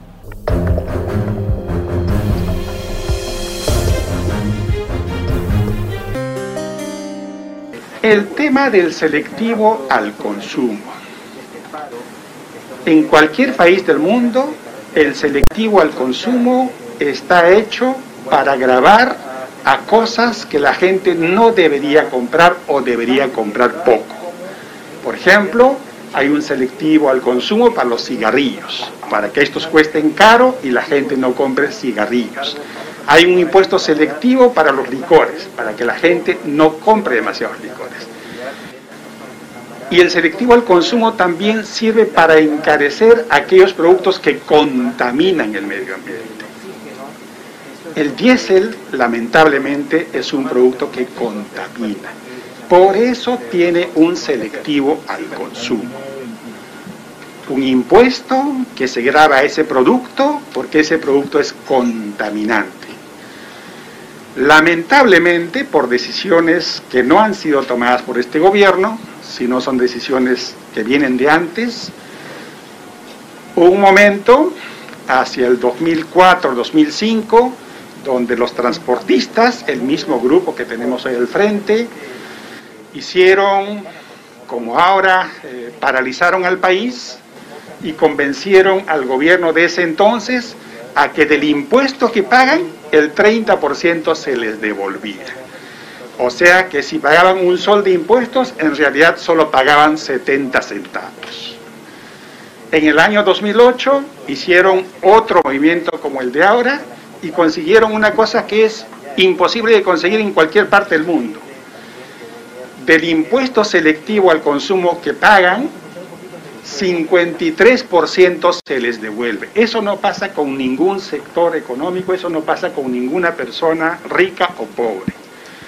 De un sol que pagan de impuestos, les devuelven 53 centavos.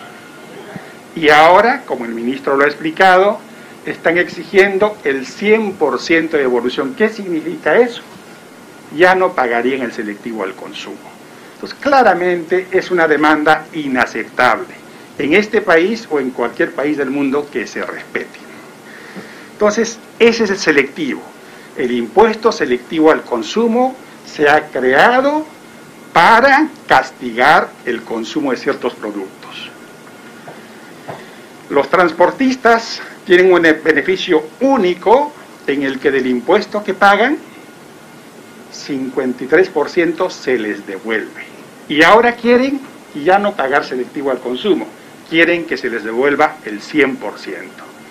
Entenderán, señores periodistas, que un gobierno medianamente serio no puede aceptar este tipo de pedidos. El tiempo está cerca. En el libro Lo que vendrá está escrito el título 1150.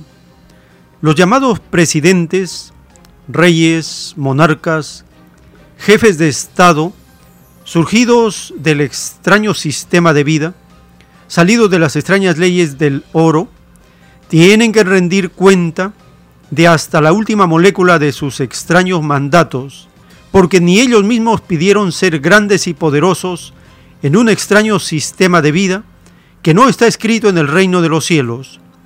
Muchos de ellos sabían que ningún rico entraría al reino de los cielos, y aún sabiéndolo, gobernaron para ellos, los que mandaron sobre naciones, a nadie rindieron cuenta de sus actos.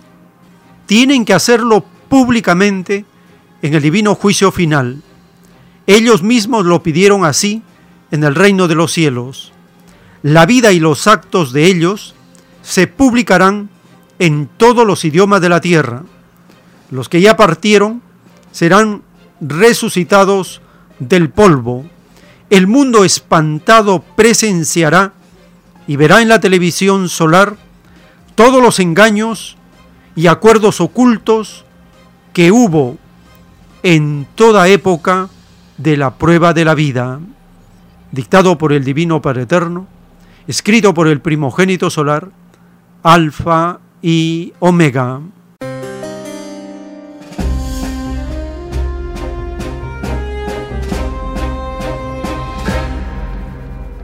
El extraño gobierno, estos gobiernos neoliberales que gobiernan para los ricos y se condenan, en los proyectos que ellos hacen, siempre en primer lugar está favorecer a los que más tienen.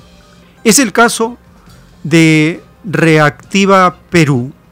El extraño ministro neoliberal dice que un gran proyecto de 58 mil millones de soles para favorecer a los que más tienen, como se ha denunciado en todo este tiempo. Escuchemos el porcentaje de caída por sectores que menciona el ministro neoliberal Waldo Mendoza.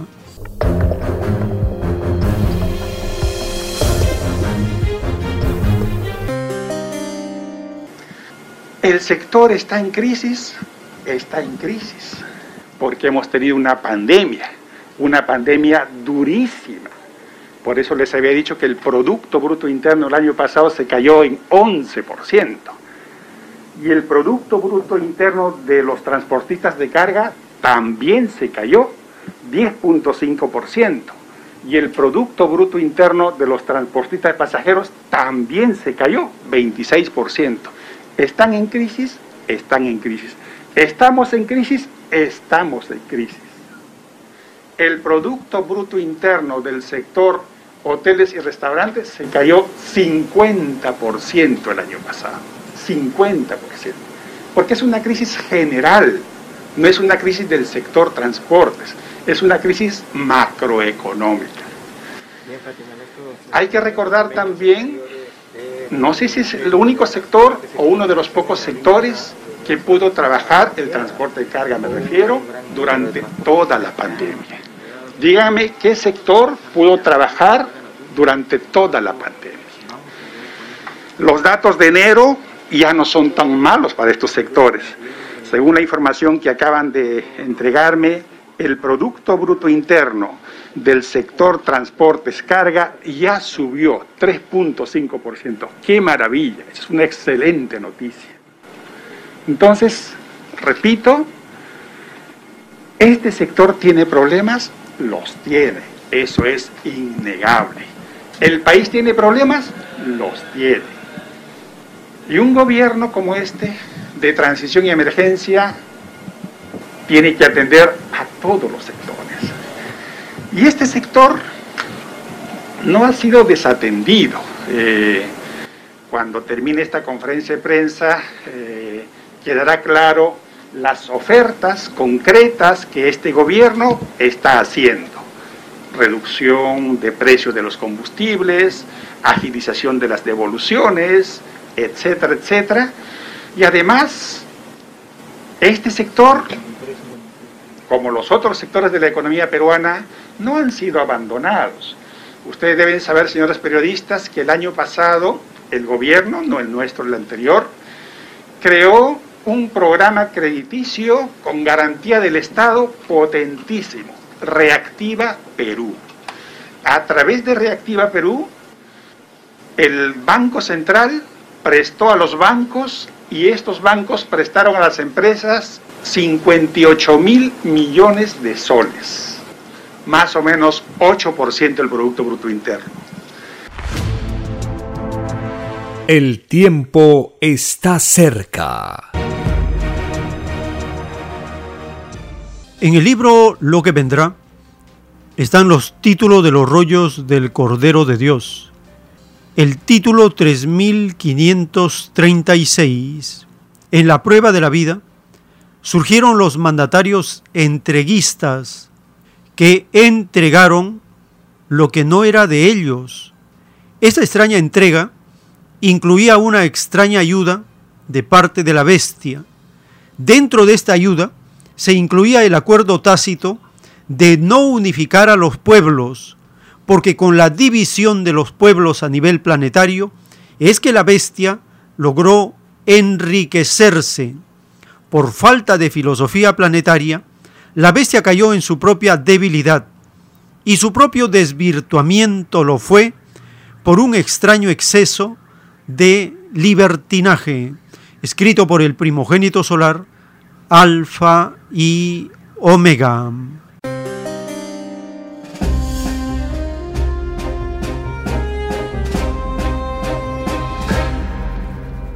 El extraño ministro neoliberal de este gobierno neoliberal entreguista dice que han desarrollado un potentísimo programa de reactiva que consiste en entregar al Banco Central de Reserva y este a su vez entrega a los bancos dinero para que sean entregados a los que ellos consideran que son hábiles o tienen los requisitos, los documentos para que reciban estos préstamos.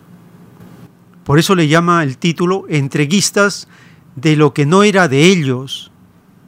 Esa mala costumbre de estos gobiernos de creer que el dinero es de ellos, no es de ellos el dinero, el dinero es de toda la población.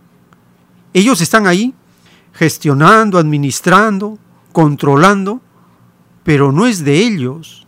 Además dice el título del juicio de Dios que ellos nunca han rendido cuenta de sus actos. Ahora tienen que hacerlo públicamente. Estamos en juicio de Dios. El pueblo, en la medida que se educa, se unifica, en la medida que delibera, en la medida que tiene asambleas, entonces su poder de exigir es más contundente.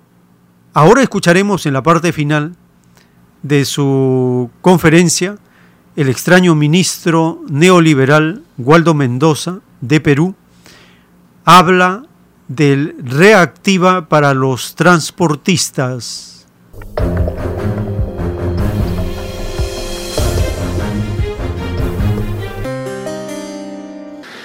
Los transportistas hicieron uso de Reactiva Perú. El año pasado, transportistas de carga 11.490 transportistas de carga recibieron este crédito, barato, un año de gracia y dos años plazo, equivalente a 3 millones de soles.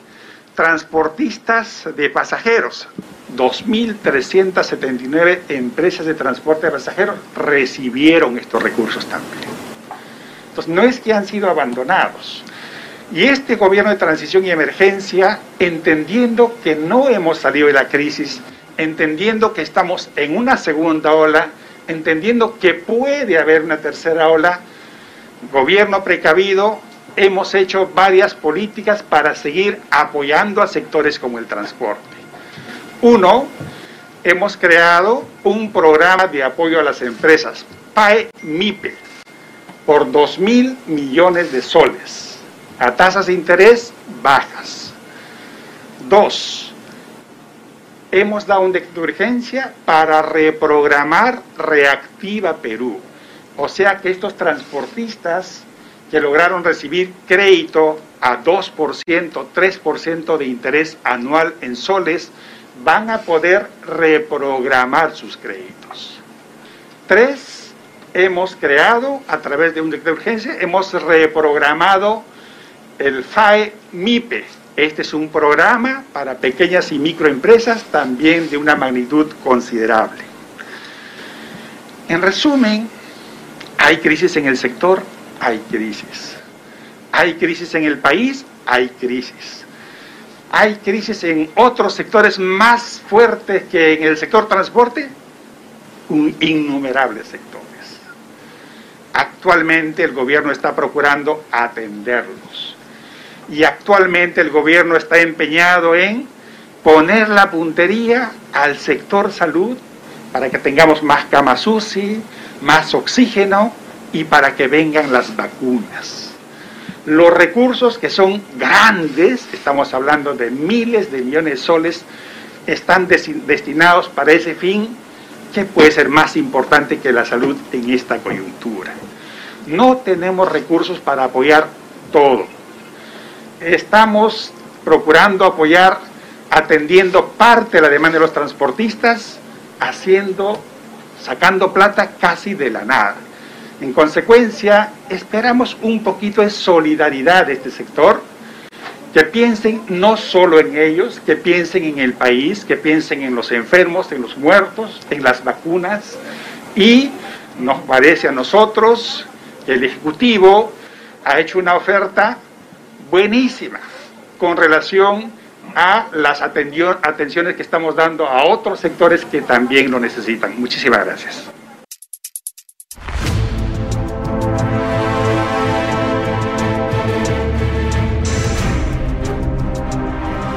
El tiempo está cerca.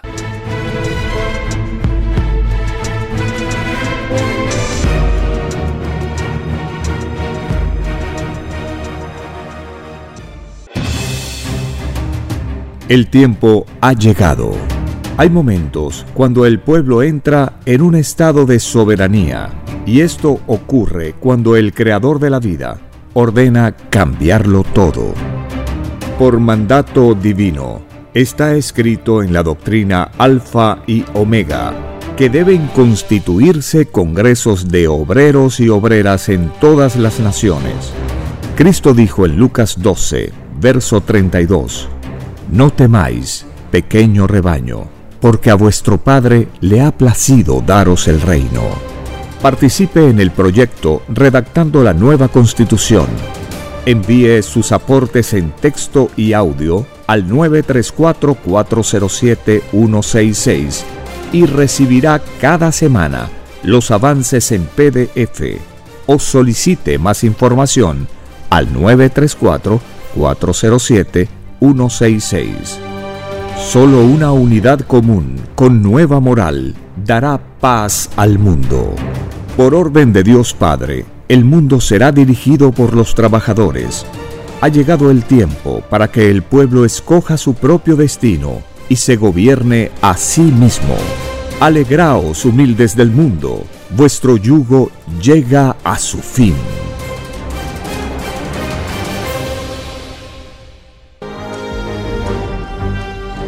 Una nueva doctrina con nueva moral, escrita por el primogénito solar, Alfa y Omega, se extiende por el mundo. El cambio de costumbres provocará la caída del sistema de vida, de las leyes del oro.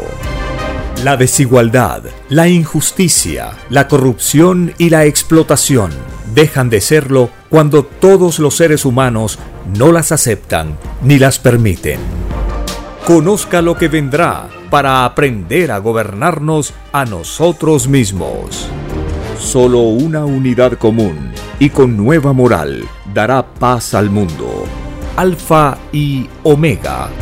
Comparta gratuitamente todos los libros en formato PDF de la página web www.alfayomega.com.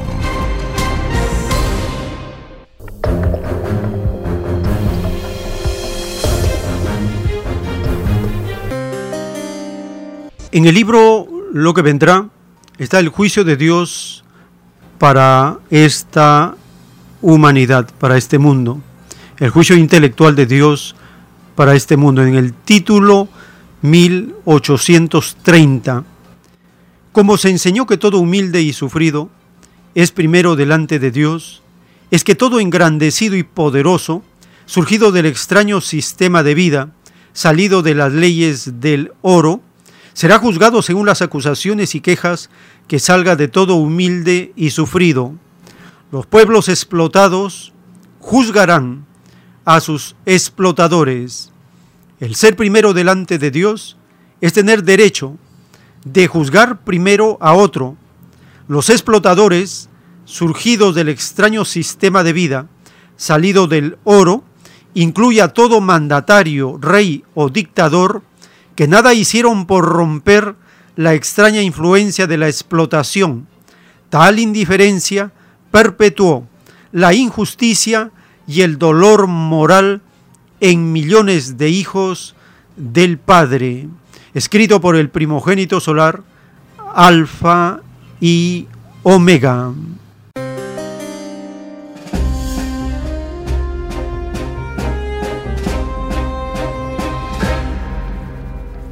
Dice el Divino Padre que los humildes, los sufridos, los pueblos explotados, juzgarán a sus explotadores. Recientemente el canal de la televisión alemana entrevista a la líder Leonor Salavata de una comunidad en Colombia. Escuchemos la explicación que da la líder de la comunidad ante la indiferencia y el olvido del extraño gobierno neoliberal en Colombia.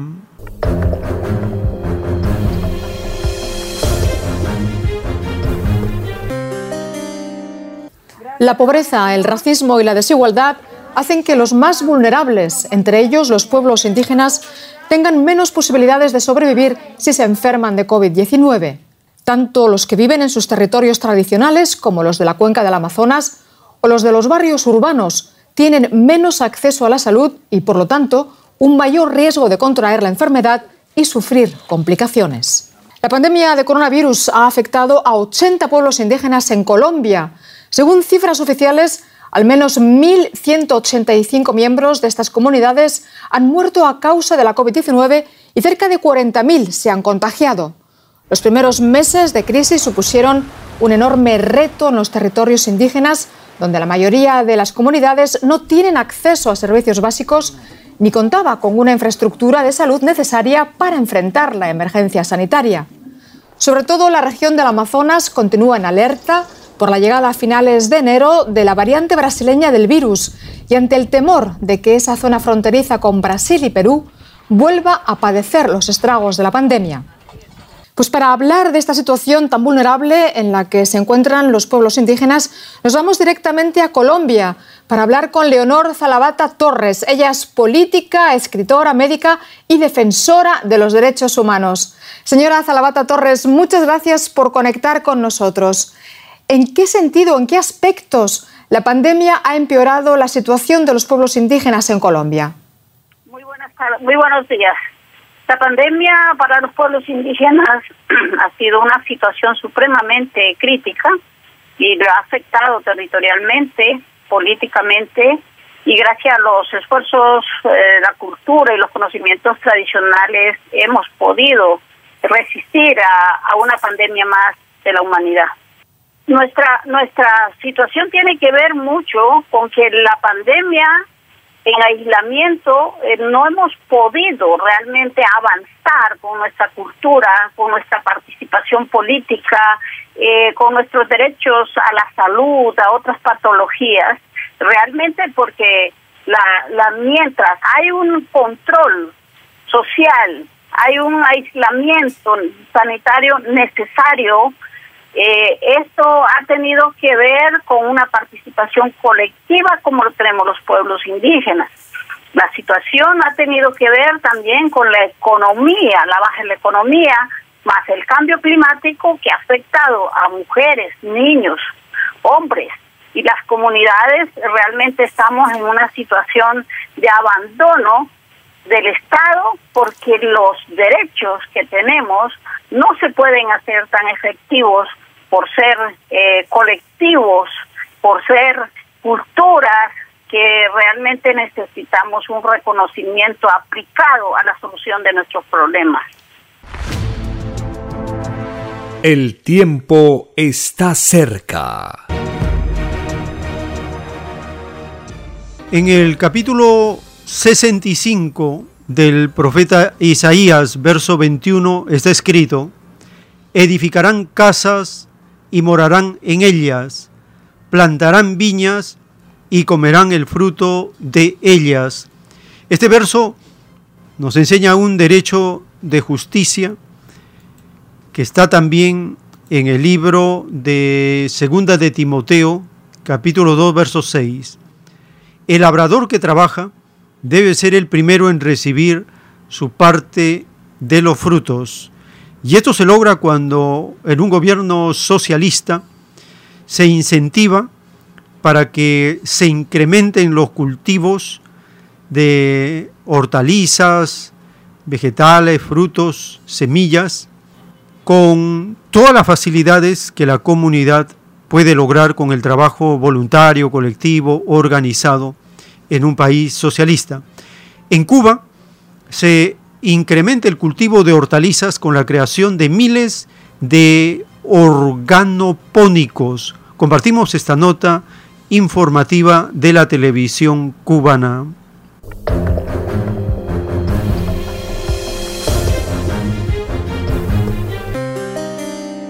El sector agrícola cubano busca la recuperación y ampliación de sus capacidades productivas con nuevas inversiones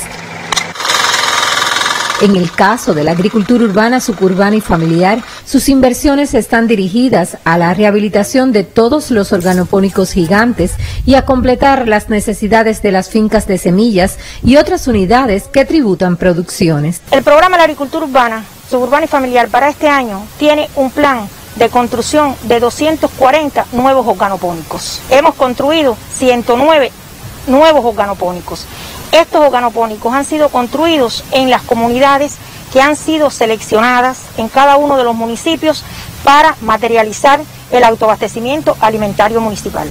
Estas acciones forman parte del Plan de Soberanía Alimentaria y Educación Nutricional del país, un objetivo definido para desarrollar la obtención de hortalizas, condimentos frescos, frutas para el consumo local y plantas medicinales.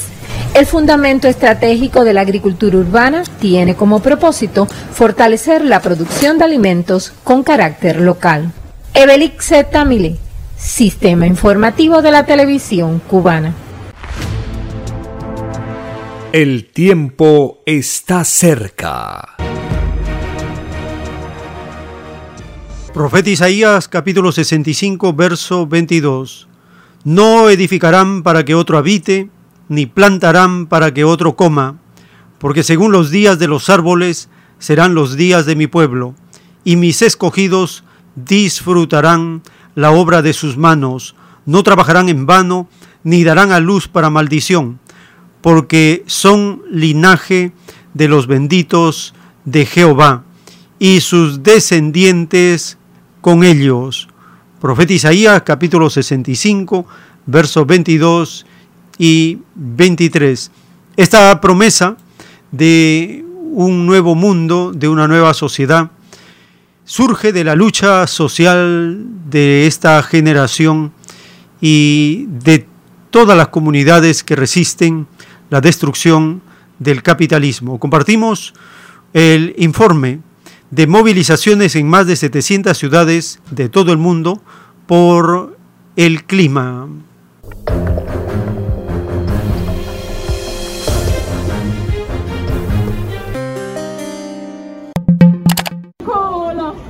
Cientos de personas marcharon este viernes en varias capitales europeas en la séptima jornada de protestas globales organizadas por el grupo de activistas por el clima Fridays for Future. La protesta ha convocado movilizaciones en más de 700 ciudades de todo el mundo, con el objetivo principal de pedir el cumplimiento de limitar el aumento de temperatura global, tal y como consta en el Acuerdo de París de 2015. En Berlín han optado por salir en masa con las bicicletas a la calle y en Viena la manifestación manifestación concluyó con una cadena humana de unos 3 kilómetros a lo largo de la céntrica avenida Ring. Los asistentes pintaron murales en las calles y mostraron carteles con demandas a favor de una mayor acción política para combatir el cambio climático. En Italia también se sumaron a la lucha con eslóganes como Nos estáis quemando el futuro o Salvemos el globo. Los jóvenes celebraron manifestaciones estáticas en plazas de ciudades italianas en una jornada en la que también hubo eventos virtuales por las restricciones sanitarias.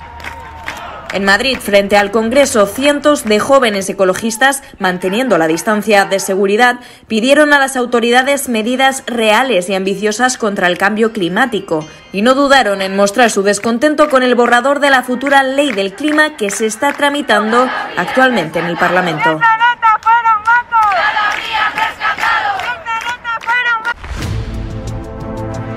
El tiempo está cerca.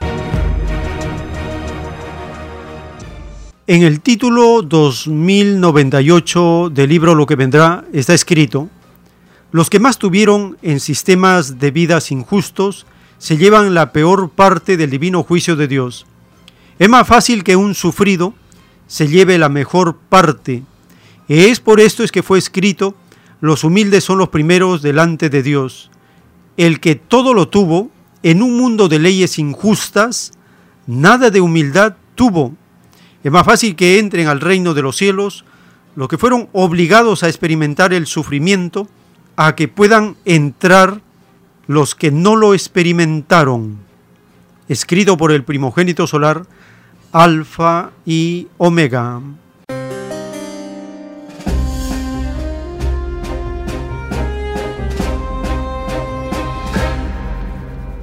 este abuso e injusticia de los que más tienen, en el caso de las tarifas eléctricas en el Perú, donde las grandes empresas pagan la mitad de lo que paga el poblador, el pueblo sufrido, ocurre lo mismo en México. Es decir, la plantilla neoliberal se replica en todas las naciones donde estos que más tienen, con leyes injustas, hacen sufrir más a los consumidores. Compartimos esta nota publicada por RT. En México, un juez suspende la nueva ley eléctrica dada por el gobierno.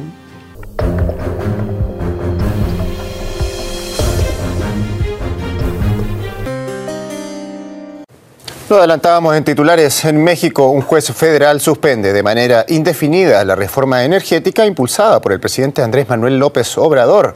La iniciativa buscaba limitar la participación de las compañías privadas en dicho sector.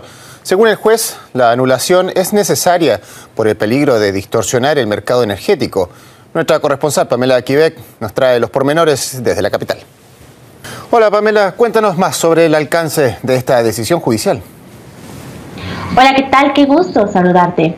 Ha quedado suspendida de manera indefinida la nueva ley de la industria eléctrica impulsada por el presidente Andrés Manuel López Obrador, misma que buscaba posicionar a la paraestatal Pemex y limitar la participación de las empresas privadas en temas energéticos. A esta resolución se llegó luego de que el juez segundo de distrito en materia administrativa, Juan Pablo Gómez Fierro, dictara que los efectos de esta medida cautelar deberá tener efectos generales y no solo beneficiar a las dos empresas que presentaron juicios de amparo. Pero no solo eso, sino que el juez dijo también que esta decisión es con la intención de proteger al medio ambiente, pues aseguró que con esta suspensión se está evitando un daño que podría tener tinte de irreparable, no solo en el mercado de la energía eléctrica, sino también en las afectaciones en general debido a la emisión de gases de efecto invernadero. Por último, el juez Gómez Fierro dejó claro que las autoridades están obligadas a cumplir con esta sentencia que es definitiva y que de no hacerlo se estarían enfrentando a una pena de entre 3 y 9 años de cárcel, además de la destitución e inhabilitación del cargo al servidor público que no obedezca el auto de suspensión notificado. Esto sucede justo un día después de que en México se conmemorara el aniversario número 83 de la expropiación petrolera, que fue una fecha que el presidente López Obrador aprovechó para visitar su natal Tabasco, lugar donde recientemente Pemex anunciara el descubrimiento de un yacimiento petrolero que sería uno de los más grandes e importantes de la última década y desde donde el alto mandatario enlistó los 10 compromisos de su gobierno en torno a la industria energética y reafirmó su interés de frenar la privatización del sector energético, asegurando que el único dueño del petróleo y sus beneficios son los mexicanos. Así pues, la iniciativa del presidente López Obrador hoy sufre un revés con esta determinación del Poder Judicial, pero no olvidemos que ante ello el alto mandatario ya ha dicho que planea entonces proceder a una, una propuesta de modificación a la Constitución mexicana con la única intención de que su proyecto de nación en términos energéticos avance. El tiempo está cerca. el anuncio y la profecía de Daniel acerca del el rey del norte y el rey del sur, en el capítulo 11, en el verso 44, se menciona que el rey del norte se va a atemorizar al escuchar las noticias del oriente y del norte. Ese verso lo estamos viviendo en este presente. Hace algunos años ya, que el rey del norte, Estados Unidos, tiene mucha preocupación y temor del avance que está teniendo China y Rusia, los convenios que estas naciones hacen en el plano económico, militar, tecnológico. Cada vez se fortalece más esa cooperación. La potencia asiática, esta gigantesca nación, civilización, la China, está atemorizando grandemente al rey del norte. Este verso se cumple perfectamente. El oriente se refiere a la China y el norte se refiere a Rusia. Compartimos esta nota informativa de la televisión cubana.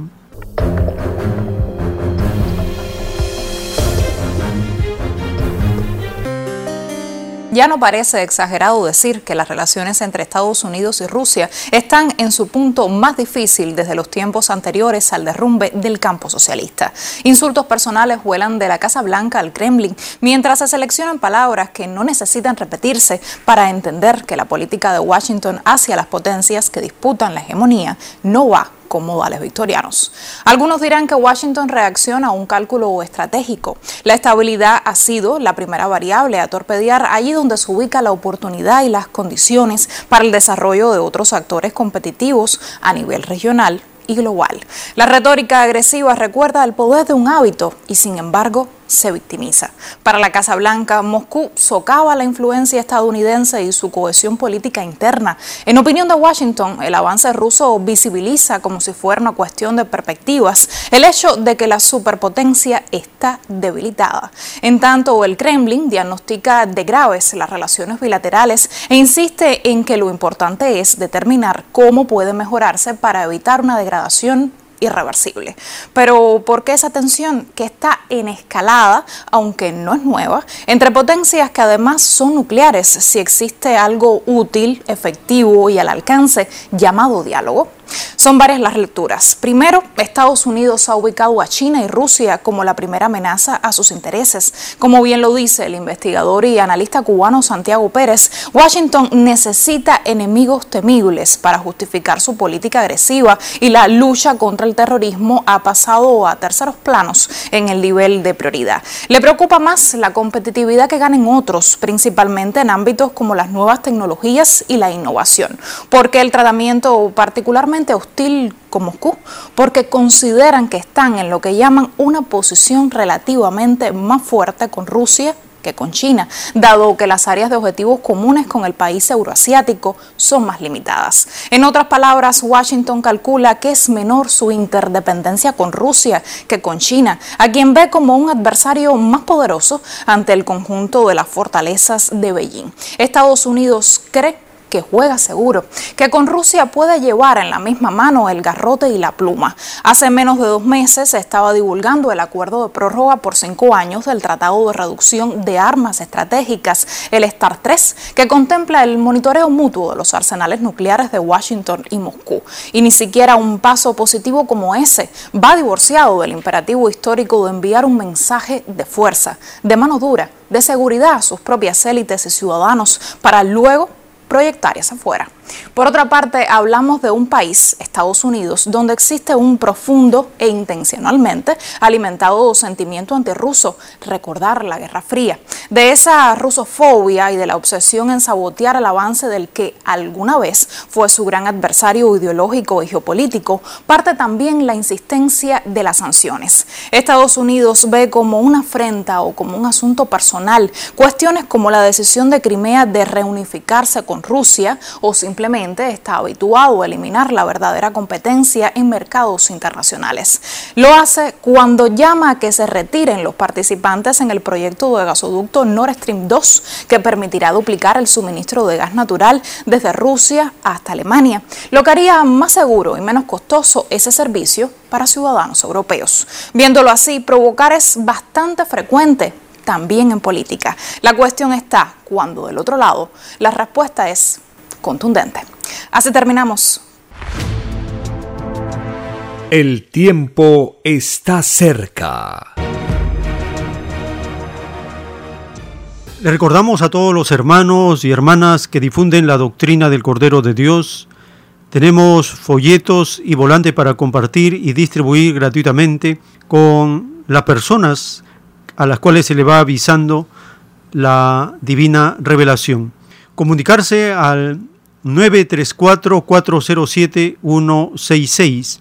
Y también puede visitar el restaurante vegetariano Fuente Natural, Avenida César Canevaro 469 en el distrito de Lince, en Lima, Perú.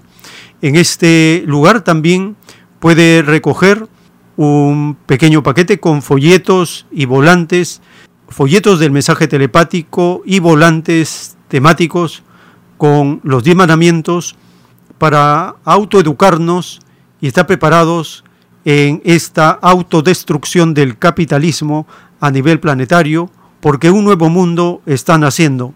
El mundo que será dirigido por los mismos que fueron explotados por mandato de Dios, el mundo será dirigido por los trabajadores, hombres y mujeres en trabajo igualitario por toda la patria planetaria, obedeciendo las órdenes de Cristo que dirigirá la producción mundial, entraremos a una época diferente luego de pasar esta pesadilla, este llorar y crujir de dientes en el cual estamos transitando como pasando por un valle de sombra y de muerte como lo anuncia el Salmo 23. Esta etapa durísima de prueba planetaria, mencionada en las Sagradas Escrituras como la gran tribulación, como el llorar y crujir de dientes, no hay hogar en el mundo que no haya llorado, que no siga llorando a sus seres queridos por esa crisis planetaria de salud, esta crisis política, esta crisis social, crisis total es la autodestrucción del capitalismo. Nada de lo que haga el capitalismo tendrá éxito. El juicio de Dios lo ha condenado a fracasar. El capitalismo está siendo cortado de raíz. No quedará ni una sola molécula, ni una sola idea que defienda la división, la desigualdad, la explotación, el libertinaje, que defienda al Dios oro. Todo lo contrario, el mundo por primera vez leerá la nueva revelación y estará en contacto con el Divino Creador por medio de la escritura telepática, pronto la humanidad seguirá con apasionamiento jamás visto la doctrina que no tiene fin, la doctrina que explica todas las cosas.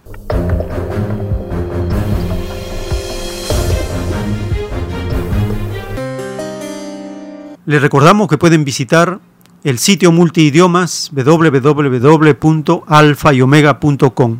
Aquí están todos los libros en formato PDF y también en el formato EPUB disponible para celulares, móviles y tabletas. También está disponible el podcast con la lectura de los primeros rollos de la ciencia celeste en anchor.fm, raya diagonal alfa y omega. Les agradecemos por seguirnos en las plataformas de podcast en anchor.fm, el tiempo está cerca. También por suscribirse y visitar el canal de YouTube, el tiempo está cerca. Y lo más sorprendente, lo que más está alegrando es el nuevo canal de videos de la nueva revelación Alfa y Omega, por gracia del Divino Padre, se ha superado ya los 5 millones de vistas en los 10 idiomas más hablados de la Tierra. Visite el canal Nueva Revelación Alfa y Omega y usted mismo siga comprobando y compartiendo los videos que son los anuncios de la divina revelación con los libros en formato PDF en los respectivos idiomas desde la página alfa y omega.com. Llegamos al final agradeciéndoles por habernos acompañado en esta jornada informativa y si el Divino Padre Eterno lo permite, hasta una nueva edición de El tiempo está cerca.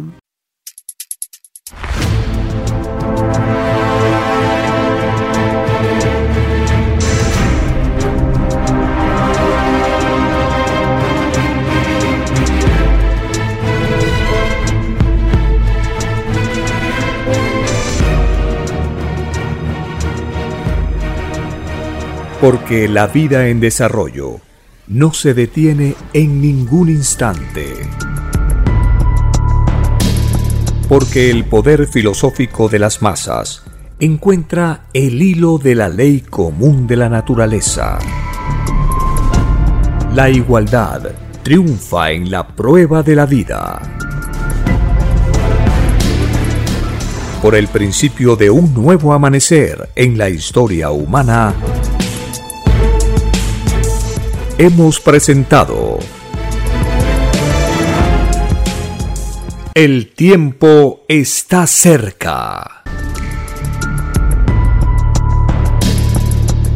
Para ver el reino de Dios, para vivir el nuevo estado de cosas del nuevo mundo.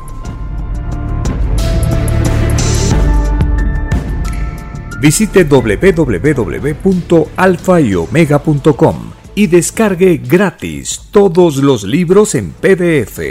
Vea y lea los libros digitales en formato EPUB y disfrute la lectura de la ciencia celeste.